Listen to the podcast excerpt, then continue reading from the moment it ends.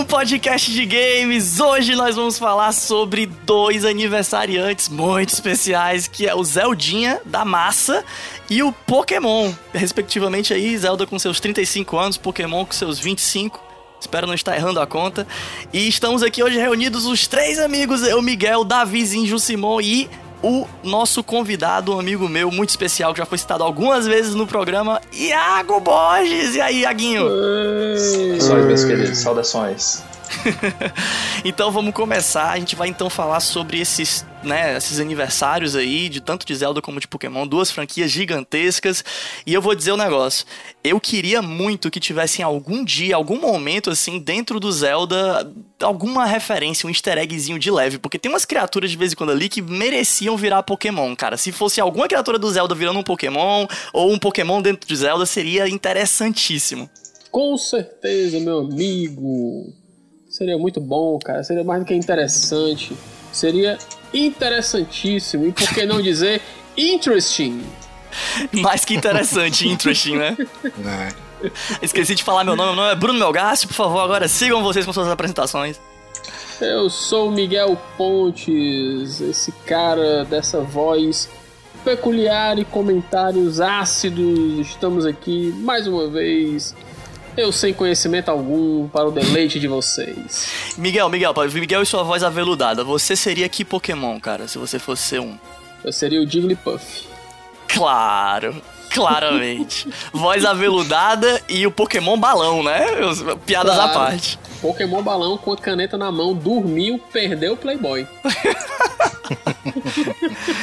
Jussi, agora o grande fã de Pokémon do grupo. É. Jussi, por favor. Eita, agora pronto. o pessoal pensar que, que eu sou especialistazão aqui da, da coisa. Cara, do grupo da gente, quem mais entende de Pokémon é tu, não pode fugir. Ah, é, é, só porque eu tenho o nome Jusimon, tu acha que eu vou ser. Jusimon já é o Pokémon por natureza, né? É, pois é, e aí galera, que é o Jussi também como meu nome é Gil Simon, é isso aí mesmo, não, não é brincadeira não, não é nick, nem nada. e a gente tá aqui para falar do, do, de Zelda e de Pokémon. Zelda, eu não sei quase nada disso aí, eu vou ficar conhecendo aqui com a galera. Mas é por isso que o Iaguinho tá aqui, né não, Iago? É, acho que sim, né?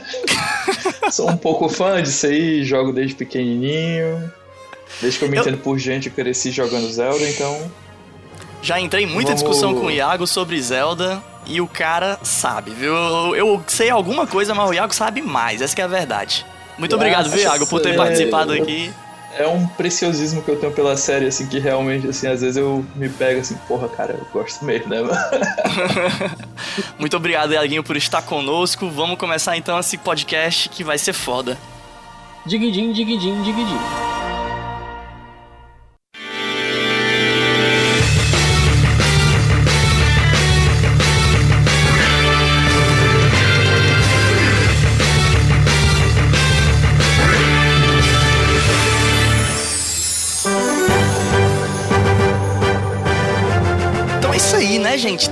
35 anos de Zelda, 25 anos de Pokémon é muito tempo. E são duas franquias muito grandes. De vez em quando eu não consigo, assim, botar em perspectiva o quanto tempo realmente elas existem. Eu tenho 27 anos e Pokémon já tem 25. E Zelda tem 35, pô. É, é tempo demais.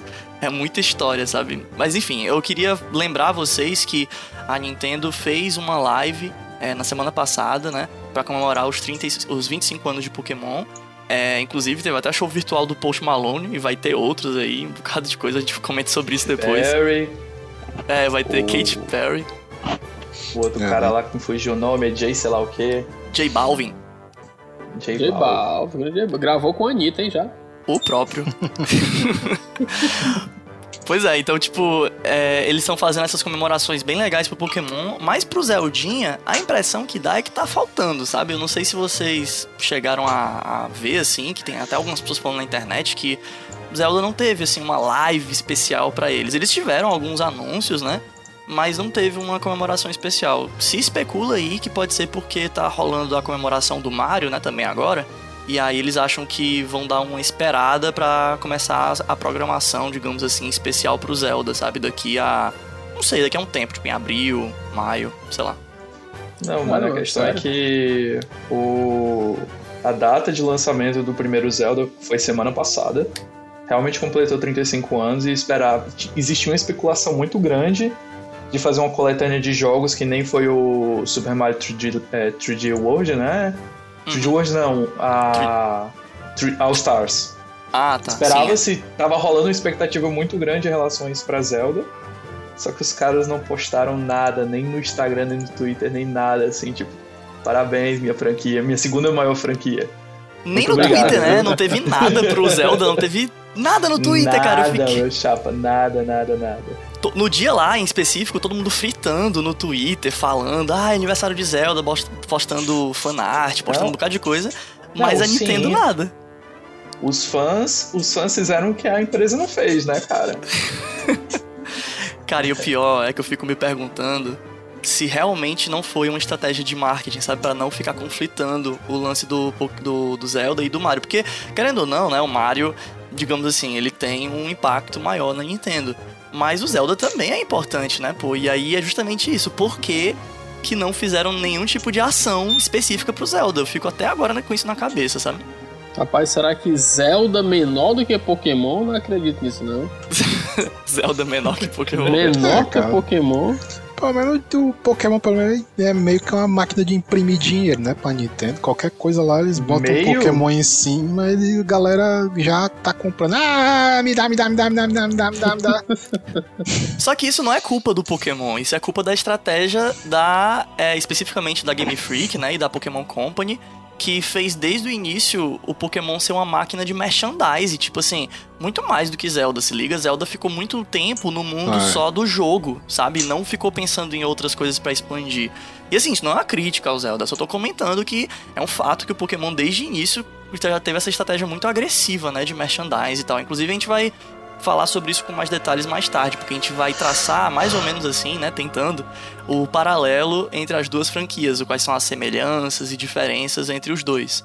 Mas enfim, é, falando aqui rapidamente sobre Pokémon e Zelda, né? Pokémon, para quem não conhece, para quem não sabe, é, é, um acrônimo, né? Uma abreviação, na verdade, acrônimo é uma abreviação para Pocket Monsters. E aí foi criado pelo Satoshi Tajiri e pelo Ken Sugimori, é, que até onde eu me lembro... Você tá em dia, hein? Cara, é porque a gente ah. tem uma colazinha, né, aqui de leve. A gente tem uma cola... babaca, hein? Pronúncia babaca não pode faltar, mesmo em japonês. Fazia tempo que não é aparecia famosa. por aqui. Mesmo em japonês não pode faltar, cara. Mas enfim, o que eu ia falar é que, se eu não me engano, o criador do Pokémon, que eu acho que nesse caso especificamente está falando do Satoshi, é, ele Satoshi, lembrando também que é o nome do Ash em japonês, né? O nome dele é Satoshi, mas enfim. Satoshi! É... Pois é. O, o, ele tinha essa coisa com Pokémon que foi mais ou menos um lance de. Ele gostava de colecionar, acho que era besouro, sabe? Ele era um colecionador de besouros quando ele era mais novo. Ele tinha esse hobby, que é um hobby relativamente comum, né? De colecionar insetos e tal. E aí ele tinha essa ideia de. Japonês. claro. Aí eu acho que era isso, ele tinha essa ideia de, pô, que poderia ser então talvez um, um jogo ou alguma coisa assim, com esse foco em colecionar diferentes criaturas e bichos e animais e tal. Então ele foi nessa ideia. É o que eu me lembro da história, mas eu não tenho certeza. Isso com relação ao Pokémon, né? Que é esse jogo, então, basicamente um RPG de colecionar monstrinhos que você vai capturando, cada um tem características diferentes, ataques diferentes, aí tem fraquezas e tal, bem naquele estilo Jokenpo, né, que no Japão também é bem forte, Briga pedra, papel, tesoura. A gente sabe. Não, aquele lance de um tipo é mais efetivo contra outro, né? Joga em pô, cara, pedra, papel, tesoura. E aí, é isso, tipo, o jogo ele segue normalmente a mesma fórmula de bolo desde 1996, quando saiu o Red and Green lá no Japão e depois foi lançado o Blue, né, no ocidente também. É, que é essa fórmula de bolo de você começa com poucos pokémons, um pokémon inicial, vai andando pelo mundo, vai capturando mais, vai aumentando a força deles em combate, vai passando de level, desbloqueando novos movimentos, podendo capturar outras criaturas diferentes e mais fortes, vai criando a sua equipe, né, e melhorando ela, e você vai enfrentando no decorrer do caminho vários treinadores e depois ginásios que são como se fossem os chefes, né, de chefões de cada cidade e tal. E aí, pronto, você vai progredindo. Essa é, o, é a fórmula de bolo do Pokémon desde sempre, assim. alguns jogos mudam e tal, mas no geral os jogos principais seguem mais ou menos essa fórmula até hoje. Falei alguma besteira, Davi? Não, não. Se tiver pois falar, é. tá perdoado, cara. Né? Segunda-feira. Segunda-feira, é verdade. E aí do Zeldinha, Zelda foi criado pelo Shigeru Miyamoto, que também criou outros jogos da Nintendo, né? Se eu não me engano, ele criou Kirby, não foi? E Donkey não. Kong. Não? Donkey não. Kong. O, o Donkey Kong também eu acho que não. Ele criou o Mario, que era. Sim, o Donkey Kong é junto com o Mario, né? Que é o Jumpman. É, porque ele produziu, sim, né? Mas enfim, é isso aí. E o Kirby é do cara lá do Smash. Ah, e é, eu sei que Peraí, peraí, o, o, o Mario. O, Exatamente. O, o, Mario ele veio primeiro dentro do jogo do Donkey Kong, não foi? Exatamente, sim, o Donkey sim. Kong foi criado primeiro. O Mario não tinha nem esse nome, ele, ele era chamado de Jumpman. É, isso no aí. No primeiro jogo. Então o Shigeru ele criou Super Mario, Donkey Kong, Zelda, Star Fox, enfim, ele basicamente criou os personagens Tudo. mais fortes da Nintendo no início, assim. ele, ele, foi, ele foi o Stan Lee da Nintendo. tipo isso. Pois é, e aí a premissa básica do Zelda é um pouquinho mais complicada, mas assim, pelo que eu consigo me lembrar, o básico básico do Zelda é você é um garoto que é sempre o mesmo herói que vem de uma meio que reencarnação, por assim dizer, é o herói do tempo, eu acho, o Hero of Time. Não sei se é só no Ocarina of Time que ele é chamado assim. Não, mas não, não. Ele é sempre o Hero of Time mesmo, né? Não, depende do jogo. É porque ah, tá. aconteceu no Zelda aquela parada de você vai criando o jogo, aí vai criando aquelas timelines, você vai tentando criar, organizar os jogos em timeline, né? É. Então, os primeiros jogos não tinham uma história assim muito bem conectada com as outras e era mais baseada só na aventura. O próprio Shigeru Miyamoto ele gostava de falar que a maior inspiração dele para Zelda era a infância dele, de que ele gostava de sair pela floresta, encontrar Explorando. coisas novas, itens, é, animais, né, selvagens, assim, que ele, ele fala como se ele fosse encontrar assim, um monstro, mas ele deveria encontrar um sapo ali na lagoa, né? Pode crer. E, e com o passar do tempo, os jogos foram ganhando histórias que foram começando a se conectar. E o grande é, responsável por esse início da Nintendo em, em cultivar, né, vamos dizer assim, essa timeline foi o Ocarina of Time, de fato. Então, a partir do Ocarina of Time, que é o tal do herói do tempo. Ah, certo. Mas, e, nem, e mesmo assim, de, jogos que vieram depois dele, nem todos é, ele é chamado desse jeito. Aham. Uhum. Não, é, tem razão. É só que eu tava querendo dizer que, assim, é sempre tecnicamente, né, o mesmo personagem, é sempre o Link, mas não é o mesmo de um jogo para outro. Muitas vezes os jogos se passam, Sim. sei lá, mil anos depois e coisa assim, mas é o mesmo sujeito, com a mesma fisionomia, né, roupas semelhantes e tal, mas ele nunca se lembra o que ele fez em jogos anteriores. Na maioria das vezes eles não são jogos conectados, é como se fosse realmente uma reencarnação e tal. Mas o básico, básico assim do formato do jogo, na maioria das vezes é você começa o jogo com um objetivo assim aberto, alguma coisa assim, alguma grande calamidade está acontecendo no mundo e você precisa interromper, impedir, ou então você precisa salvar a princesa, no maior estilo também Mario, né, que você tem que, você tem que salvar a Zelda, tá no jogo, você não joga com a Zelda, você joga com o Link, deixar isso bem claro pra galera que não conhece, sempre confunde. Então, você tem que ir conduzindo o Link pelo mundo, né, do jogo, que normalmente é Hyrule, né? Normalmente, não sempre, mas eu acho que na praticamente todas as vezes é Hyrule. Enfim. E aí você vai conduzindo ele por esse mundo, desbloqueando itens que vão te permitindo fazer novas coisas, atravessar pontos que você não conseguia atravessar antes, fazer coisas que você não conseguia fazer antes, e também tem que ir explorando, além do, do mundo do jogo, pontos específicos onde tem as dungeons que são tipo os pontos-chave do jogo, onde você consegue os itens que no final das contas vão conseguir te levar até o fim do jogo, até o final de verdade, para você enfrentar a grande ameaça, assim. Eu acho que é um resumo ok. Tem alguma coisa para adicionar, Iago? É, eu resumiria melhor, um jogo de aventura com quebra-cabeças. Pronto. Pronto. É. Até porque as dungeons têm esse aspecto, né, do quebra-cabeça. É, é um grande quebra-cabeça. Bem, então assim, nesse nosso episódio a gente vai sair um pouquinho da ideia de dar um panorama geral dos jogos, meio que a gente para por aqui, porque tem muita coisa para falar. E a gente vai tentar falar mais sobre as nossas experiências pessoais com os jogos, né? E, enfim, falar do impacto que eles trouxeram para esse tanto tempo que eles estão comemorando aí, né? 25 anos e 35 anos no Zelda. Então, primeira coisa eu queria começar justamente com isso, assim. o que é que mais de cada um dos jogos, assim, vamos começar pelo Zelda, vai primeiro. O que é que mais impacta vocês, assim, até hoje? Eu acho que vocês não só pessoalmente, talvez, mas também, também podem falar da perspectiva geral, assim, o que é que vocês acham que é a coisa mais importante do jogo? Qual é a característica principal? Qual é a coisa que vocês acham assim que é o legado que ele deixa nesse tempo todo aí? Não que esteja acabando, né, mas já são 35 anos do Zelda, por, por exemplo. Cara, é, legado eu não sei, mas o que mais impacta para mim foi anos depois eu descobri que Zelda não é o personagem do jogo. eu passei anos achando que o Link era o Zelda, e aí, tipo assim, porque eu não curtia muito, né? Os jogos do Zelda, e a negada, irmão, bora jogar Zelda. Eu falei, não, jogar cara de Zelda, mas aquele bicho, eu não gosto daquele peça daquele Zelda ali, é mó pai, ó. Aquele personagem ali, mas. Aí eu, meu irmão, toda vida quando eu falava, passava altas vergonhas na, na nas rodas de amigos, né? Falei, pai, aquele Zelda ali é mó pai, aquele, aquele hatezinho que eu nem gosto, né, de fazer isso, né? Não. E aí, isso daí meio que veio mudar pra mim é, a partir do, do Breath of the Wild, né? Que quando eu vi, eu falei, cara, eita, meu irmão, peraí, peraí, que esse negócio aqui é massa, ó, e tal, tudinha, aquelas texturas chapadinha, chapadinha, chapado. Já queria. eu já tava afim de comprar um Switch, né? Mas me faltava a grana, assim como me falta o glamour. E aí eu comecei a ver muito vídeo, cara, de, de, de Zelda, comecei a consumir muita cor de Zelda. E aí foi que eu vim entender, falei, caralho, mas isso aqui é, é tipo a experiência meio que original de diversão, de aventura, de RPG que eu passei anos sem me dar o prazer de jogar isso daqui, né? E hoje, hoje eu, eu, eu, eu, tenho um Nintendo Wii, nunca joguei Zelda no Nintendo Wii, e hoje eu me vejo aqui atrás de. É, vamos aqui navegar nas águas piratas aí, da Baía dos Piratas, e baixar aí os Zeldinhos do Wii para poder jogar. Oh! Arroi! É engraçado, né, cara?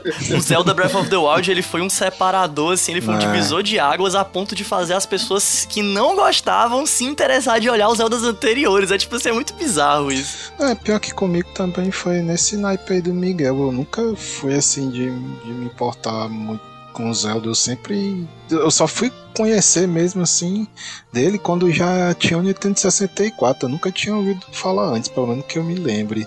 Talvez eu até tenha já visto lá quando era pequeno alguma ROM assim do, do, do Zelda, coisa assim, mas não me, me despertou muito interesse, sabe, na época. Aí eu. É como na época também os emuladores não estavam legal o suficiente para rodar o, o Nintendo 64, eu meio que deixei passar esse tempo todinho e só tô começando a jogar agora com o Switch, né? Que eu peguei recentemente o, o Breath of the Wild também. Olha aí, olha aí. Mas tu vai me dizer que o impacto também, que nem o Miguel, foi só que tu descobriu que o nome do personagem não era Zelda. Ah, Sério não, mesmo? não, não. Isso aí eu já, já ficava sabendo, porque eu tinha a galera já que jogava e ficava contando pra mim como é que era a história, mais ou menos. Só eu que era brabo mesmo, viu, Bruno, nesse negócio.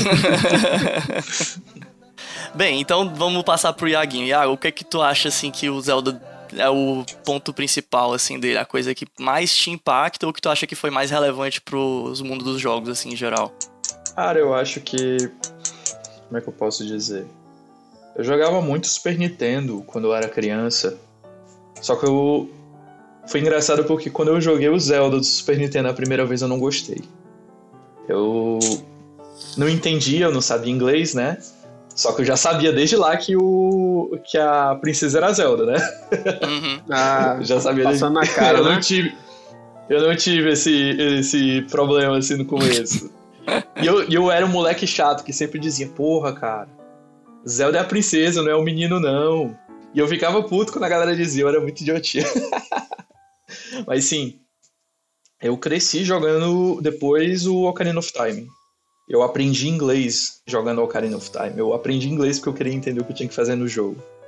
Eu ficava maravilhado com aquela coisa de ir no tempo, sete anos no futuro, sete anos no, atrás, criança, adulto e as aventuras que o menino tinha que fazer. E mas era uma visão meio simplista. E depois que eu comecei a envelhecer e passei pela adolescência e depois fiquei adulto, Eu revisitei o Ocarina of Time no 3DS e eu percebi uh, a profundidade que aquele jogo tem, assim, entre linhas, sabe? Uh, Só por curiosidade, qual foi prime o primeiro jogo que tu jogou do Zelda? Foi o A Link to the Past, que é o do Super ah, Nintendo. Sim. Mas eu nunca consegui jogar ele direito porque eu tenho esse trauma de infância de que ele desceu muito quadrado em mim. Caralho, cara. E. É. E o Ocarina of Time para mim foi a paixão da minha vida. Até hoje é um dos meus jogos favoritos, se não o favorito. E eu me pego vendo vídeos hoje em dia, escutando músicas do Ocarina of Time, repensando nas coisas que acontecem no jogo, porque o jogo ele tem uma premissa que é uma aventura de um menino que do nada ele recebe a notícia de que ele tem que salvar o reino. Ele era desprezado pelas pessoas que acolhiam ele, assim, ele tinha poucos amigos, na verdade, só tinha uma amiga. Ninguém gostava muito dele ali no meio que ele cresceu. E do nada ele tem que aprender a enfrentar monstros, sabe? E isso então, meio que uma só... analogia para mim, assim, de vida. Desculpa te interromper, mas assim, eu acho que então, tanto no caso do, do, do, Davi como do Miguel, o jogo que, né, assim, mais impactou eles foi o, o Breath of the Wild. Pra ti, então, foi o Ocarina of Time? Totalmente, 200%. Qual é a coisa, assim, que tem no Ocarina of Time que tu sente que isso que é talvez o, o destaque, assim, do Zelda, assim? Tanto, não só do Ocarina of Time, mas também a coisa que tem no Ocarina of Time que seguiu adiante, assim, que é a coisa que tu acha, pô, essa é a característica do Zelda que eu acho mais legal, assim. Ele tem muito um sentimento de aventura, de ter que ter coragem, sabe? Tanto que esse é o tema do personagem principal, do Link. Você tá sozinho e você tem que descobrir as coisas sozinho. Você tem que encarar os desafios sozinhos sozinho e você termina conseguindo. O jogo raramente pega na sua mão e, e te diz o que fazer. Você vai conquistando e seguindo o seu caminho praticamente sozinho. Quando você parar para pensar assim pelo personagem principal, às vezes é até um pouco triste, porque é uma criança. Uhum, e isso meio que vem crescendo em cada jogo. É sempre uma aventura do Link e é engraçado porque Link traduzido é elo. É o elo do jogador com o jogo. Não é à toa que ele tem esse nome. E você vive aquela aventura. E eu acho que o Zelda é um jogo diferente. Todos os Zeldas são um jogo diferente dos demais por causa disso. Porque ele consegue fazer você realmente viver aquela aventura que ele está ali propondo ali. Você emerge de verdade naquela história é, são palavras de um, uma pessoa que realmente gosta muito, né? O pior é que eu concordo, tipo assim, eu ia dizer que para mim a coisa que é o maior legado assim do Zelda, tanto para mim como eu acho que também para a indústria de jogos de maneira geral, a coisa do Zelda enquanto jogo que surgiu e para mim mudou muita coisa como inspiração para outros jogos futuros assim, é o que tu falou sobre a inspiração do Shigeru Miyamoto ao criar o jogo, né? Se foi isso mesmo, esse lance de explorar para mim, é o principal do Zelda. Tem várias coisas legais, tem o é, lance é, de. Né? Mas o lance do descobrimento no Zelda, de você ter um mundo inteiro que você não conhece, mas que parece ali aberto para você poder descobrir mais e melhor. Você ir, como tu falou, por conta própria, por assim dizer, né? Mesmo com as limitações da época, porque são jogos muito mais lineares do que, por exemplo, Breath of the Wild. A gente vai Sim, falar sobre isso total. depois. Mas, tipo assim, eu mesmo com a sua. Que... Eu acho que, tipo, Bruno, o jogo, no Ocarina of Time, ele tomou uma direção de ser linear. Uma escolha de tentar ser linear. De contar uma história. E mesmo ele abrindo essas portas para você viver a aventura e tentar fazer as coisas diferentes do seu jeito, você tinha que fazer coisas chaves para progredir na história. E eu Não, acho que eles abrindo... conseguiram resolver isso no Breath of the Wild. E abrindo aqui é um, um parênteses no, no, sobre o Ocarina of Time, né? O Ocarina of Time foi o primeiro usado 3D, né? Tridimensional lá no Nintendo 64. Sim. E ele acabou, mesmo optando por uma coisa talvez mais linear do que os jogos anteriores, que deixava uma coisa um pouco mais assim aberta, no sentido de você pode tentar ir para qualquer lugar e você vai entrar, mas você vai se frustrar bastante no processo de ir percebendo que esse não era o caminho mais fácil ou mais rápido, né? E o Ocarina of Time não, é bem assim linear, mas por outro lado, como ele foi o primeiro Zelda 3D, ele foi o Zelda que iludiu as pessoas de tipo, cara, beleza que tá mais linear isso aqui, mas olha só, é um Zelda tridimensional, eu posso ir para qualquer lugar, eu posso explorar isso aqui de uma maneira um pouco mais livre do que antes, entendeu? Então, eu acho que também tá teve louco, essa compensação, mano. sabe? A sensação de você chegar em Hyrule Field pela primeira vez e você não saber para onde você vai. É, naquele tempo era um dos maiores mapas que você podia ter acesso, assim, sabe? e depois que você tinha acesso à Epona, que era a, a égua uh -huh. que, você, que te auxilia na aventura, eu chapa o jogo assim. Não tenho palavras. eu ia falar Epona a cavalinha, mas é isso aí mesmo, é a égua mesmo. Cara, é engraçado porque. E eu, inclusive, não ia falar Epona, porque eu falo Epona, mas beleza também. Então, tipo, isso é uma das coisas mais clássicas do Zelda pros fãs que vieram depois do Ocarina of Time, que foi o meu caso. Minha primeira experiência foi com o Ocarina of Time, depois é que eu fui jogar os antigos. É, esse lance de você chegar no descampado da planície gigantesca do Hyrule Field, né? É muito louco, porque você vê lá distante pra caralho o castelo e você vê várias outras formações ali do, sei lá, da montanha, né? Ou então você vê, enfim, o lago gigantesco, você vê várias coisas na distância e você pode ir andando naquela direção, né, montando e tal. É bem legal isso.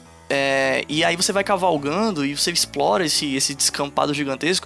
Foi a primeira vez que teve essa experiência, e na época do Nintendo 64, que não era tão gigantesco assim, mas isso foi perdurando nos jogos seguintes, essa sensação de, meu Deus, olha o tamanho desse mundo que eu tenho aqui todinho para explorar. Era uma então... sensação sempre falsa, né? Era uma sensação forjada, que o jogo tentava fazer você se sentir desse jeito, mas no fundo era uma história é, linear.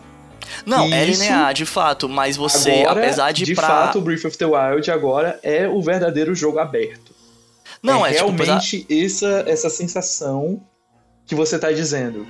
De você chegar num canto, olhar para os horizontes e você não sabe para onde vai, mas para onde você for, você vai chegar em algum canto.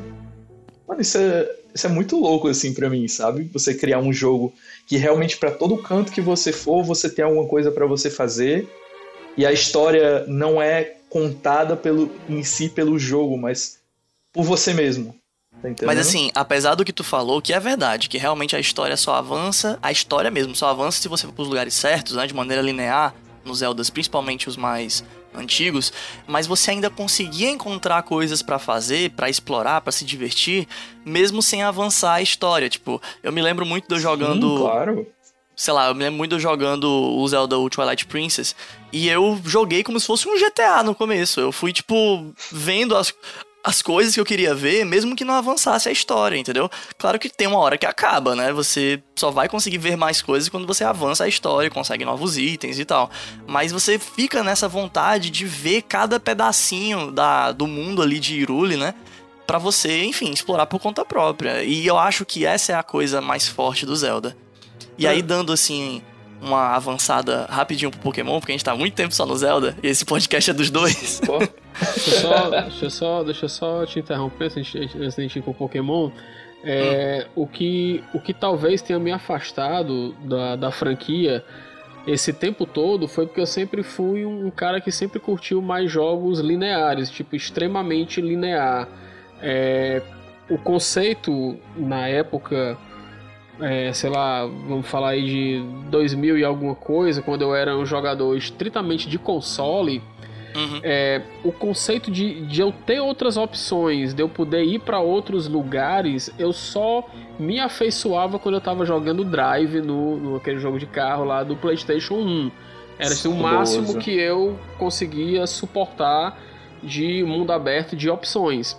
E ter essas opções é, que já existiam em jogos do Zelda passados, tipo Nintendo 64, que é, foi contemporâneo aí do, do, do, do, PlayStation 1, isso me incomodava, cara. Isso me afastava muito, porque eu falava, meu amigo, eu não quero andar, não, eu quero só chegar ali, fazer a missãozinha, resolver. resolver o negócio, passar e seguir, ser linear. Eu vim curtir jogos de mundo aberto há pouco tempo, cara. Bota aí, sei lá, quatro anos para trás, tá entendendo? E mesmo jogos de aventura, tipo, eu sempre fui muito fã de Diablo. Por que não ser fã de Zelda, tá entendendo? Se é, uhum. se ele é um action, né? Se ele, se ele é aventura também, por que não ser fã de Zelda? porque ele não era linear. Então, para mim, esse tipo de jogo, ele tinha que ser você desceu o nível, limpou tudo, pegou tudo que tinha, vai para outro nível, desceu, eu tô aqui preso na, na, nas limitações do level e tchau. Isso aí para mim me afastou muito do, do, do Zelda. Hoje é outros 500, né, cara? Hoje eu vejo aí o o Breath of the Wild, tenho até vontade de jogar o, Ocar o Ocarina of Time, que todo mundo fala. Aí eu via vídeo lá do Ocarina of Time, falei, bem, essa porra toda quadrada aqui é um negócio mal feito da porra. Eu lá quero jogar isso daqui. Hoje já é diferente, mano. Hoje eu olho, olho aqui pra porra, falei, caralho, mas eu vou, vou acabar jogando isso aqui, ó. Tipo assim, bem de boa, jogando aqui um esqueminha aqui por dia, de pouquinho em pouquinho. E assim vai, cara. Hoje, hoje Zelda é só amor, cara. Zelda não é Link, cara. É engraçado, né? A gente perceber como as aparências do jogo elas acabavam pegando as pessoas desprevenidas aí, porque a galera ficava pensando que o jogo ele é realmente ele não era um jogo linear, né? Quando ele de verdade ele era, mas é porque como ele tinha essa aparência de um jogo que meio que recompensava ou valorizava ou tentava estimular as pessoas a quererem explorar, então não parecia ser um jogo muito linear, né? Quando ele era, mas tem toda razão, sobre cara, uma coisa. É Semana retrasada, um streamer bem famoso aí, se não o maior agora aqui do Brasil, Alan Zoka. Uhum. Ele tava jogando o Zelda Ocarina of Time, depois jogou o Majora's Mask, depois jogou o Briefing. E, porra, o cara tem um público que deve ter nascido, assim, muito tempo depois do que o jogo foi lançado. Deve ser, assim, a galera 2000, 2010, sabe até? Pode crer. E ele tava lá jogando na Twitch e tinha 15, 20 mil pessoas assistindo ele gente que nunca deve ter jogado na vida e que deve ter tido essa impressão assim de, pô, o jogo do Nintendo 64, meio quadrado, poligonal, né? Uhum. E, e, nunca teria coragem de jogar o jogo porque não é, não é tão convidativo. Aí tá vendo o cara jogando, mano, e tá dizendo, caramba, a história desse jogo realmente é boa, sabe? É, realmente é um jogo que não é à toa que todo mundo diz que é um jogo tão bom, que diz que talvez seja o melhor jogo de todos. Aí eu não sei se é. É, mas eu achei assim, esse cara jogando isso ao vivo, assim, para 15, 20 mil pessoas, assim, foi uma coisa fabulosa. Acho que deveria ter mais gente jogando jogos mais antigos, assim, pra a criançada, assim, né, a galera que mais nova, assim, também conhecer.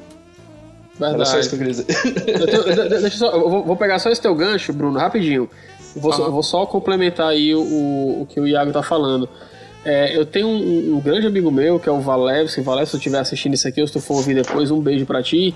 E o Valevski, ele é um cara que ele tem um filho de 8 anos. E o Valevski sempre foi mega, hiper, ultra, tipo assim, jogador, gamer de jogar tudo, todos os jogos que saem, lançamentos e tal. E sempre curtiu muito Zelda. E o, e o, e o praticamente iniciou o filho dele no mundo dos jogos por Zelda. O, menino tem 8 anos e finalizou um Zelda aí, um tempo desse aqui. Eu falei, caralho, velho, tipo assim, é, é muito foda. E ele curte muito, cara, o, a franquia, sabe? Que o menino é louco pro, pro Zelda e começou a jogar ali no clássico mesmo, assim, no raiz e tal. E tipo assim, eu, eu, eu, eu fico até com, com uma certa inveja, mano. Uma criança que joga Zelda, o clássico, aí com 8 anos, você que tipo de memórias essa criança vai ter, cara? Mais pra frente, Total. jogando outros títulos, vai pegar a evolução que a gente pegou na idade da gente, ele tá vivendo isso agora, porque para ele, sei lá, um Ocarina of Time é o atual da parada, tá ligado? E é engraçado isso, porque no hum. final das contas foi mais ou menos a experiência que eu acho que o Iago teve. Assim, ele não jogou o primeiro, o primeiro Zelda, mas ele jogou os Zeldas da época do Nintendo, Super Nintendo, ah. né? Ou foi do Nintendinho, Iago? Foi do Super eu Nintendo? Joguei o Ocarina... Tipo, o Super Nintendo eu tive contato, eu não faço a menor ideia quantos anos eu tinha, mas o meu contato de verdade, assim, de jogar o Ocarina of Time e gostar e jogar, assim, do começo ao fim, foi com 8, 9 anos, cara. Eu cresci com Zelda cresci com Zelda e Pokémon. Pokémon eu, eu tive contato primeiro com Pokémon. Caraca. então vamos aproveitar que tá rolando a musiquinha de fundo aí, só o milho de Pokémon, só o Mi de Pokémon e vamos entrar no Pokémon agora, porque senão vai ficar um parêntese gigantesco de Zelda.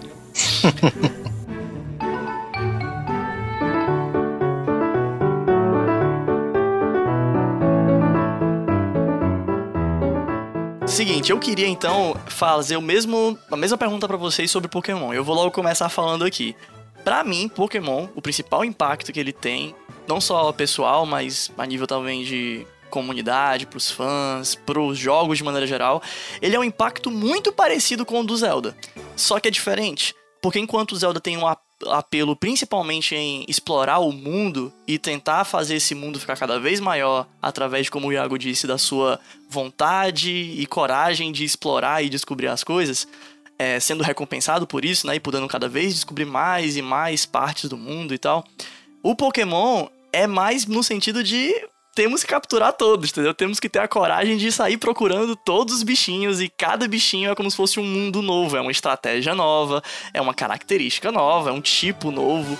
Então cada Pokémon é um mundo novo a ser explorado. E isso te estimula também a explorar o mundo de Pokémon, principalmente para poder encontrar novos monstrinhos e ficar mais forte e tal. Então, eu acho que o Pokémon, diferente do Zelda, é menos sobre exploração de mundo por si, mas é no, mais no sentido de progressão enquanto você descobre novos pokémons, explora mais o mundo e descobre novos pokémons junto com isso. Assim, é mais esse lance de temos que encontrar todos, temos que explorar o mundo para descobrir todos os Pokémon, sabe? Isso para mim é muito mágico, porque acabou que o Pokémon capitalizou muito em cima disso, com a diversidade de pokémons bonitinhos e com character design super bem feito, eles acabaram fazendo um merchandising assim lá em cima, cara. Então Pokémon, meu Deus do céu, que franquia que dá para colocar em qualquer coisa.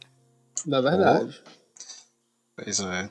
Tu falou aí desse negócio de, de colocar em qualquer coisa, né? Eu lembrei que é, o Pokémon para mim foi uma das primeiras experiências que eu vi assim, que até que se o Ítalo tivesse aqui, ele ia falar, é a primeira experiência transmídia, né? De... é, pois é.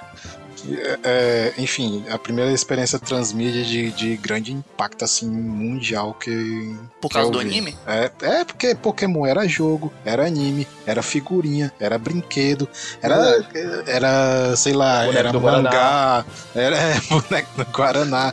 Tava em tudo que era canto, cara. Pokémon e era febre mundial, né? Tipo. Inclusive saudades Pitulinha com as miniaturas, né? Cara, era Pitulinha, era Tazo, era aqueles cardzinho tal. Ah, e tem um card oficial do Pokémon, é, era muita coisa, cara. E também foi uma das primeiras experiências que eu tive com emulação, sabe? O primeiro emulador que eu vi, se eu não me engano, foi um emulador de Game Boy. Game Boy Color, sabe? Que era aquele No Cache G GBC. Pois é, acho que era isso. É, a primeira vez que eu vi, eu não sabia nem que era um Game Boy, eu fui conhecer o jogo do Pokémon assim. aí, aí tu viu, né? Que foi muito massa, doido. Eu, eu podia jogar o jogo, tinha um anime. E, e, e ainda tinha os produtos assim no, na hora do lanche pra colecionar. e essa, lanche. É, cara, tipo, e, aí e, e, casa muito bem com Pokémon, né? Que, que, que uma das graças do Pokémon é esse aspecto meio dele de, de álbum de figurinha de coletar os monstrinhos, né? E você co colecionar. Tipo, o jogo é sobre uhum. colecionar e aí os colecionáveis é sobre colecionar também. é. pois é. Basicamente, Pokémon tava em toda parte, né? Eu, eu, eu peguei a época do desenho, tava em colégio ainda e, cara, só se falava de Pokémon. Todo mundo sabia todos os Pokémons, o que é que eles faziam. Todo mundo achava paia. Todo mundo tinha raiva e achava massa a equipe Rocket, né? E, tipo assim, e todo mundo colecionava tudo que saía, né, cara? Então, é, realmente essa experiência transmídia né, que teve, é, pelo menos aqui, eu, não, tipo assim, eu consigo julgar a nível Brasil porque eu vivi essa época, né? Caralho, eu vivi essa época, o senhor aí de tanto Mas, mas eu, eu, consigo, eu consigo entender o que o Jusimon tá falando, porque de fato era isso, cara. Tipo assim, a gente era criança, a gente queria ter um, um, um Game Boy para poder jogar Pokémon, a gente queria ter o um Nintendo DS para poder jogar Pokémon, a gente queria ter qualquer coisa para poder jogar Pokémon. E você via aquilo ali em todo canto, cara. Então, você não tinha, mas você tinha um desenho, você gravava no VHS, você assistia mais tarde, você discutia com o negado em colégio, você brigava no, no pátio por causa de Pokémon. Tudo Pokémon, cara, é bom demais, cara. Eu lembro que assim, tu falou aí de, de DS, mas na época era só Game Boy Color, Game Boy e, e Nintendo 64.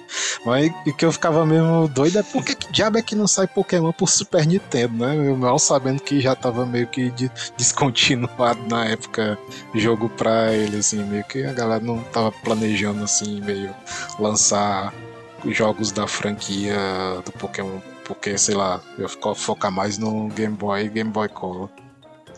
O meu, é o meu primeiro jogo de que, que veio no, no Nintendo DS, Jussi, foi Pokémon. Hum. Eu tenho até hoje aqui a, o cartuchinho. Se eu tivesse com ele aqui em mãos, eu ia até mostrar para vocês. Eu ia já mostrar para vocês o meu Game Boy Color, que eu, o primeiro, o primeiro Game Boy Color que eu tive foi basicamente para Pokémon. É a primeira coisa que eu joguei e fiquei, acho que fiquei mais de um ano só jogando ele, tipo, foda-se o resto, não quero nem saber. Eu só jogava Pokémon Red e depois joguei Pokémon Yellow, foi só isso. Eu, eu vou até pegar aqui, peraí, deixa eu pegar pra mostrar. É, eu tive coisa parecida com 3DS, não. que foi minha máquina só pra Pokémon mesmo. Pô, achei meus cartuchinhos aqui do DS, mas não achei o, o Pokémon. Será que ganharam meu Pokémon? Eita. Que é isso? Olha o cara com o Game Boy Color, mano. Apareci de shortinho na live, olha só. Olha só isso aqui, ó. O Game Boy Color que eu tinha. Oh, e... rapaz. Peraí, deixa eu ver se eu boto aqui mais de longe. E até hoje a fita. É o roxo transparente, né, Iago? Sim. Aura. E aí a fita que tem nele até hoje, ó. Minha primeira fita, o Pokémon Red, ó. Funcionando, inclusive. Aí sim, viu? Cara, Ai, aqui, Cara, não ó. sabe mais nem tirar, mano. Pokémon Eita, Red e aí aqui o Yellow, cara. Nossa, velho, tá louco, muita saudade, cara.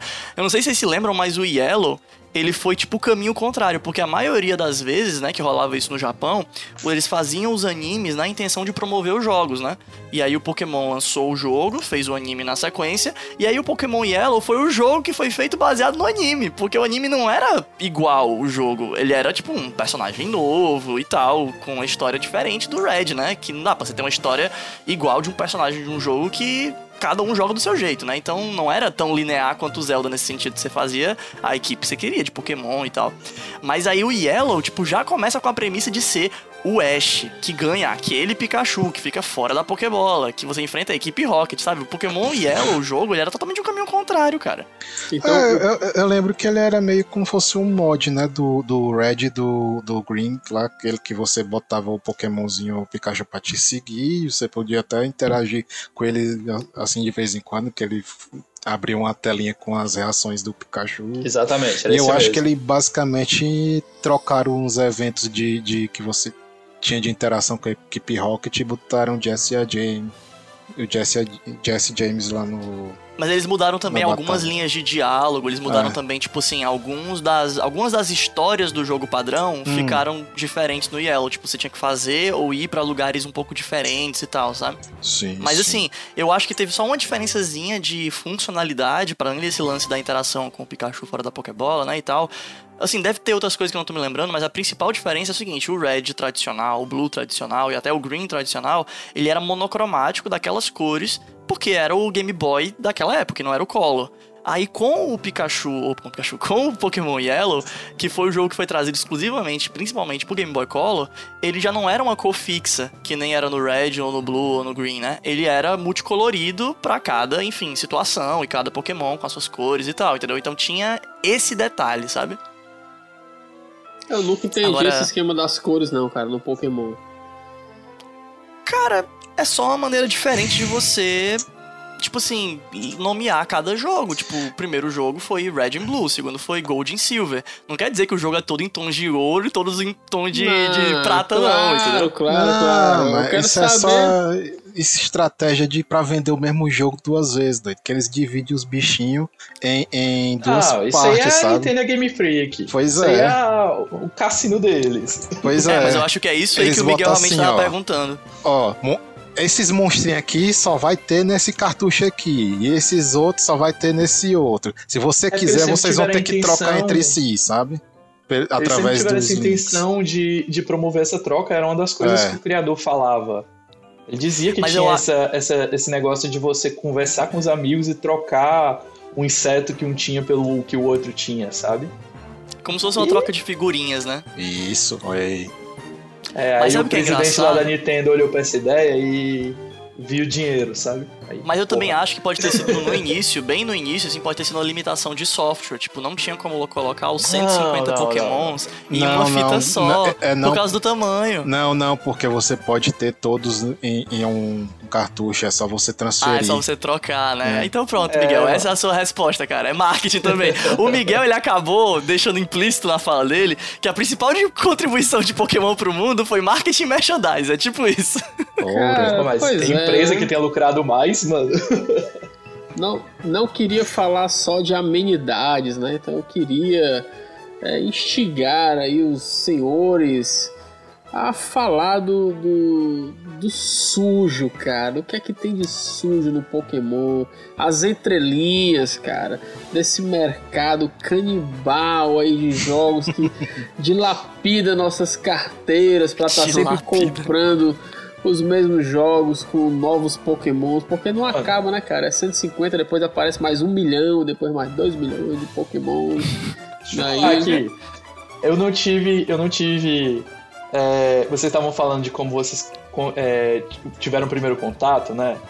Eu tive meu contato primeiro com, é, primeiro com Pokémon do que com Zelda. Era um moleque, 6, 7 anos, tava morando em uma cidade fora, assim, tava morando no Rio, minha família toda sempre foi de Fortaleza. E eu vi um menino no colégio com Game Boy jogando Pokémon. E eu disse, porra, eu quero aquilo. Eu preciso jogar. E eu deixei de lanchar por três meses pra comprar o Game Boy. Sacrifício, Game, né? Boy. Game Boy era caro, viu? O Iago ah, conseguiu aí sim, altos sacrifícios, cara. De dois em dois reais, viu? Vixe. Aí... Olha, isso é história de empreendedorismo, hein? Né? Pois é, mano, tu tá falando aí de arrancar dinheiro, aí ó, escravizou época... um menino de 6, 7 anos. Na época que no Brasil, um real ali era uma coxinha com Guaraná ali. Você é doido, Cara, né? Mas eu lembro. Um real eu comia três salgados com refrigerante, mano. Aí eu lembro que eu comprei o Game Boy igual aí o do Bruno, esse que é transparente roxo, né? Game Boy Color. E eu comprei é o Pokémon Silver, que tinha acabado de ser lançado, cara. Ixi. E o primo comprou o Pokémon Gold. E eu lembro de eu deitado no sofazinho lá do apartamento da minha mãe e do meu pai, eu jogando e passando o carro, assim, tocando. Era El Chan. Pokémon e El Chan entrar na minha vida juntos, sabe? Ela. Sensacional.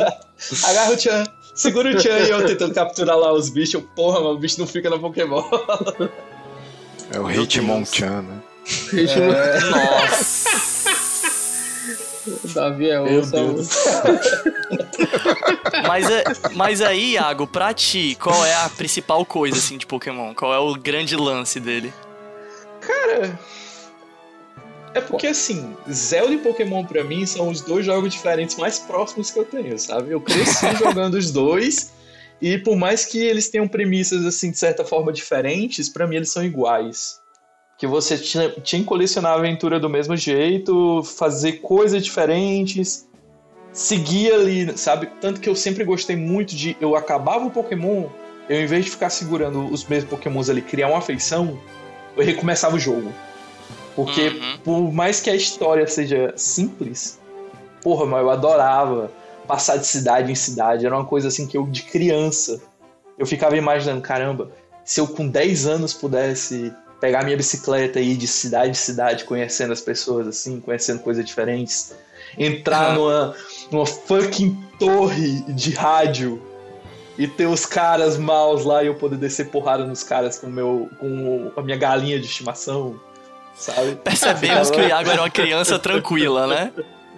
Porra, mano, eu, eu ficava fantasiando isso, eu achava muito massa, sabe? Então, Pokémon, mano, eu sempre. É muito esse negócio de viagem para mim. Tanto que o maior desejo da minha vida, uns dos, né? É que crie. Seja criado um Pokémon, um jogo de Pokémon, que você possa viajar entre os continentes. Porque os Sim. Pokémons eles são limitados às regiões, né, cara? Verdade. Sim. E o Gold e o Silver ele não é o, os meus jogos favoritos, não só porque foram o primeiro que eu joguei, mas porque tinha esse negócio que você podia ir de Canto, que Canto. era a primeira região, para Jotô, que era a segunda. E, cara, era fantástico esse negócio de você poder ir de um lugar pro outro, viajar, pegar um trem, sabe? Ir pra uma região diferente, como se fosse um país diferente. Porra, Foi mano. o primeiro jogo que introduziu esse tipo de coisa, né? E depois eles tiraram. Mas aí depois eles botaram de novo, cara. É porque assim, né, normalmente a ideia de cada novo Pokémon era meio que trazer a região nova com Pokémons novos. Se você ficasse sempre dando a, disposição para as pessoas poderem voltar a ter jeitos de pegar os Pokémons antigos, a galera mais saudosista ia sempre ir atrás dos Pokémons originais, os 150 originais. Então, eles foram cada vez mais, meio que aspas, forçando você a jogar o jogo ali, novo, base, com aqueles Pokémons novos. E aí depois é que você podia Ah, não, ir não. atrás dos outros. Eu vejo com muita mais maldade, ó lá.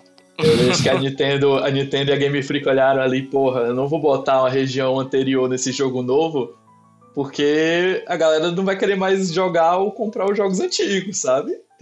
Ah, tá. Aí tem que criar coisa nova aqui e deixar preso. Só vai ter nesse jogo aqui, se você quiser ir nessa região, você vai ter que jogar esse jogo aqui.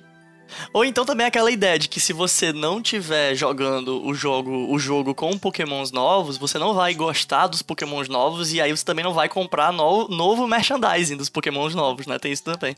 Verdade. Cara, verdade. mas aí. Ah, mas aí também tem, esse, tem essa questão, porque, tipo. Hoje em dia, eu, eu tenho jogado de novo o Pokémon, né? Eu tenho o. Eu joguei o Sword and Shield, eu joguei o Ultra Sun, Ultra Moon. Eu tô atualizado nos Pokémons. E, Uhum. Cara, tiveram umas, umas temporadas que os Pokémons eram muito ruins, mano. Não tinha jogo que me forçasse a gostar de algum Pokémon novo daqueles ali, sabe? Eu- na minha opinião, melhorou de uns tempos pra cá, com as novas, as novas temporadas. Eu É, eu quero, eu quero saber se Pokémon é caça-níquel. É. Ponto. Não, não é, não é. Que isso? Da onde, Iago? É, é sim. Não, É. calma, vamos entender é primeiro o que que o. Miguel quer dizer É com caça-níquel. É o que, é que você quer dizer com. O Iago tá falando um negócio sério. É É roubo. roubo, Que que você-. É que que você quer dizer com caça-níquel, é Miguel? safadeza. Olha, cara, Miguel, o O que, é que você quer dizer com caça-níquel? caça-níquel são aqueles jogos que estão ali sempre pra tirar nosso dinheirinhos, cara. Sempre sem trazer nada muito diferente, ou até trazendo coisa muito diferente, mas que estão ali sendo lançados ano após ano. Como eu falei, 150 Pokémons, depois 377, depois 420 não sei quanto, depois eu quero saber isso aí, cara. Pokémon é ou não é um caça-níquel? Eu quero polêmica nesse episódio, cara. Primeira coisa, Miguel, vamos ver o quanto você tá sabendo aí do que você tá reclamando. Quantos Pokémons atualmente existem? Vamos lá, vai dar uma estimativa aí. Não, eu não quero saber quanto existe não, meu amigo. Não mude de Chuta, assunto não. pô, eu chuta, chuta, chuta. Não, de- deve existir por baixo uns 800 Pokémon aí. Caralho, tu Acertou. quase acertou, sabia? É Quantos? por aí mesmo, é uns 812, se não me engano. Tem 893 atualmente. Isso sem Eita contar. porra! Isso sem contar mega evolução, essas coisas, sem contar, tipo, cada espécie diferente, né? Porque se você contar cada espécie diferente, acho que é 930, por aí. Mas se você contar mega evolução, vai pra 980. Olha Mas assim, isso, de. Pokémon oficial, na lista, oficial mesmo, na lista, é 893. Olha isso, cara. O que, é que você me diz, Iago? O que, é que você me diz? Eu acho, eu Tava acho que... perguntando no chat. Pergunta no chat da nossa live, vamos ver o que vocês estão achando dos novos jogos de Pokémon que vão ser lançados. Ana, Aninha, a gente vai responder isso daqui a pouco, é o final do nosso programa, a gente vai falar sobre isso. Obrigado pela pergunta. A gente vai falar justamente sobre os novos jogos, tanto de Zelda como de Pokémon que foram anunciados, tá? Mas. E também falar das nossas expectativas aí pro futuro das duas franquias. Mas seguindo aí, Iago, qual é a sua relação com a sua opinião, né? Sobre o, jogo, o Pokémon ser caça-níquel? Vai, fala aí, o que você acha? Cara, vamos começar falando que Game Freak, dentro do Freak ali tem um EA, né? Essa daí, Freak se escreve com Excelente. E e A na É, sequência, Você né? não Freak, consegue um soletrar Freak. sem Você não consegue soletrar Freak sem falar EA. ó.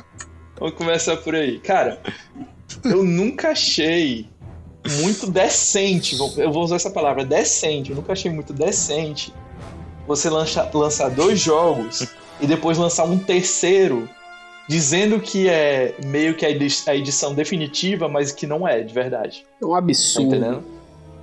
Eu é, acho é um isso assim inacreditável, mano. Mesmo que tenha uma história um pouquinho diferente, não é uma história completamente diferente, é um jogo reciclado.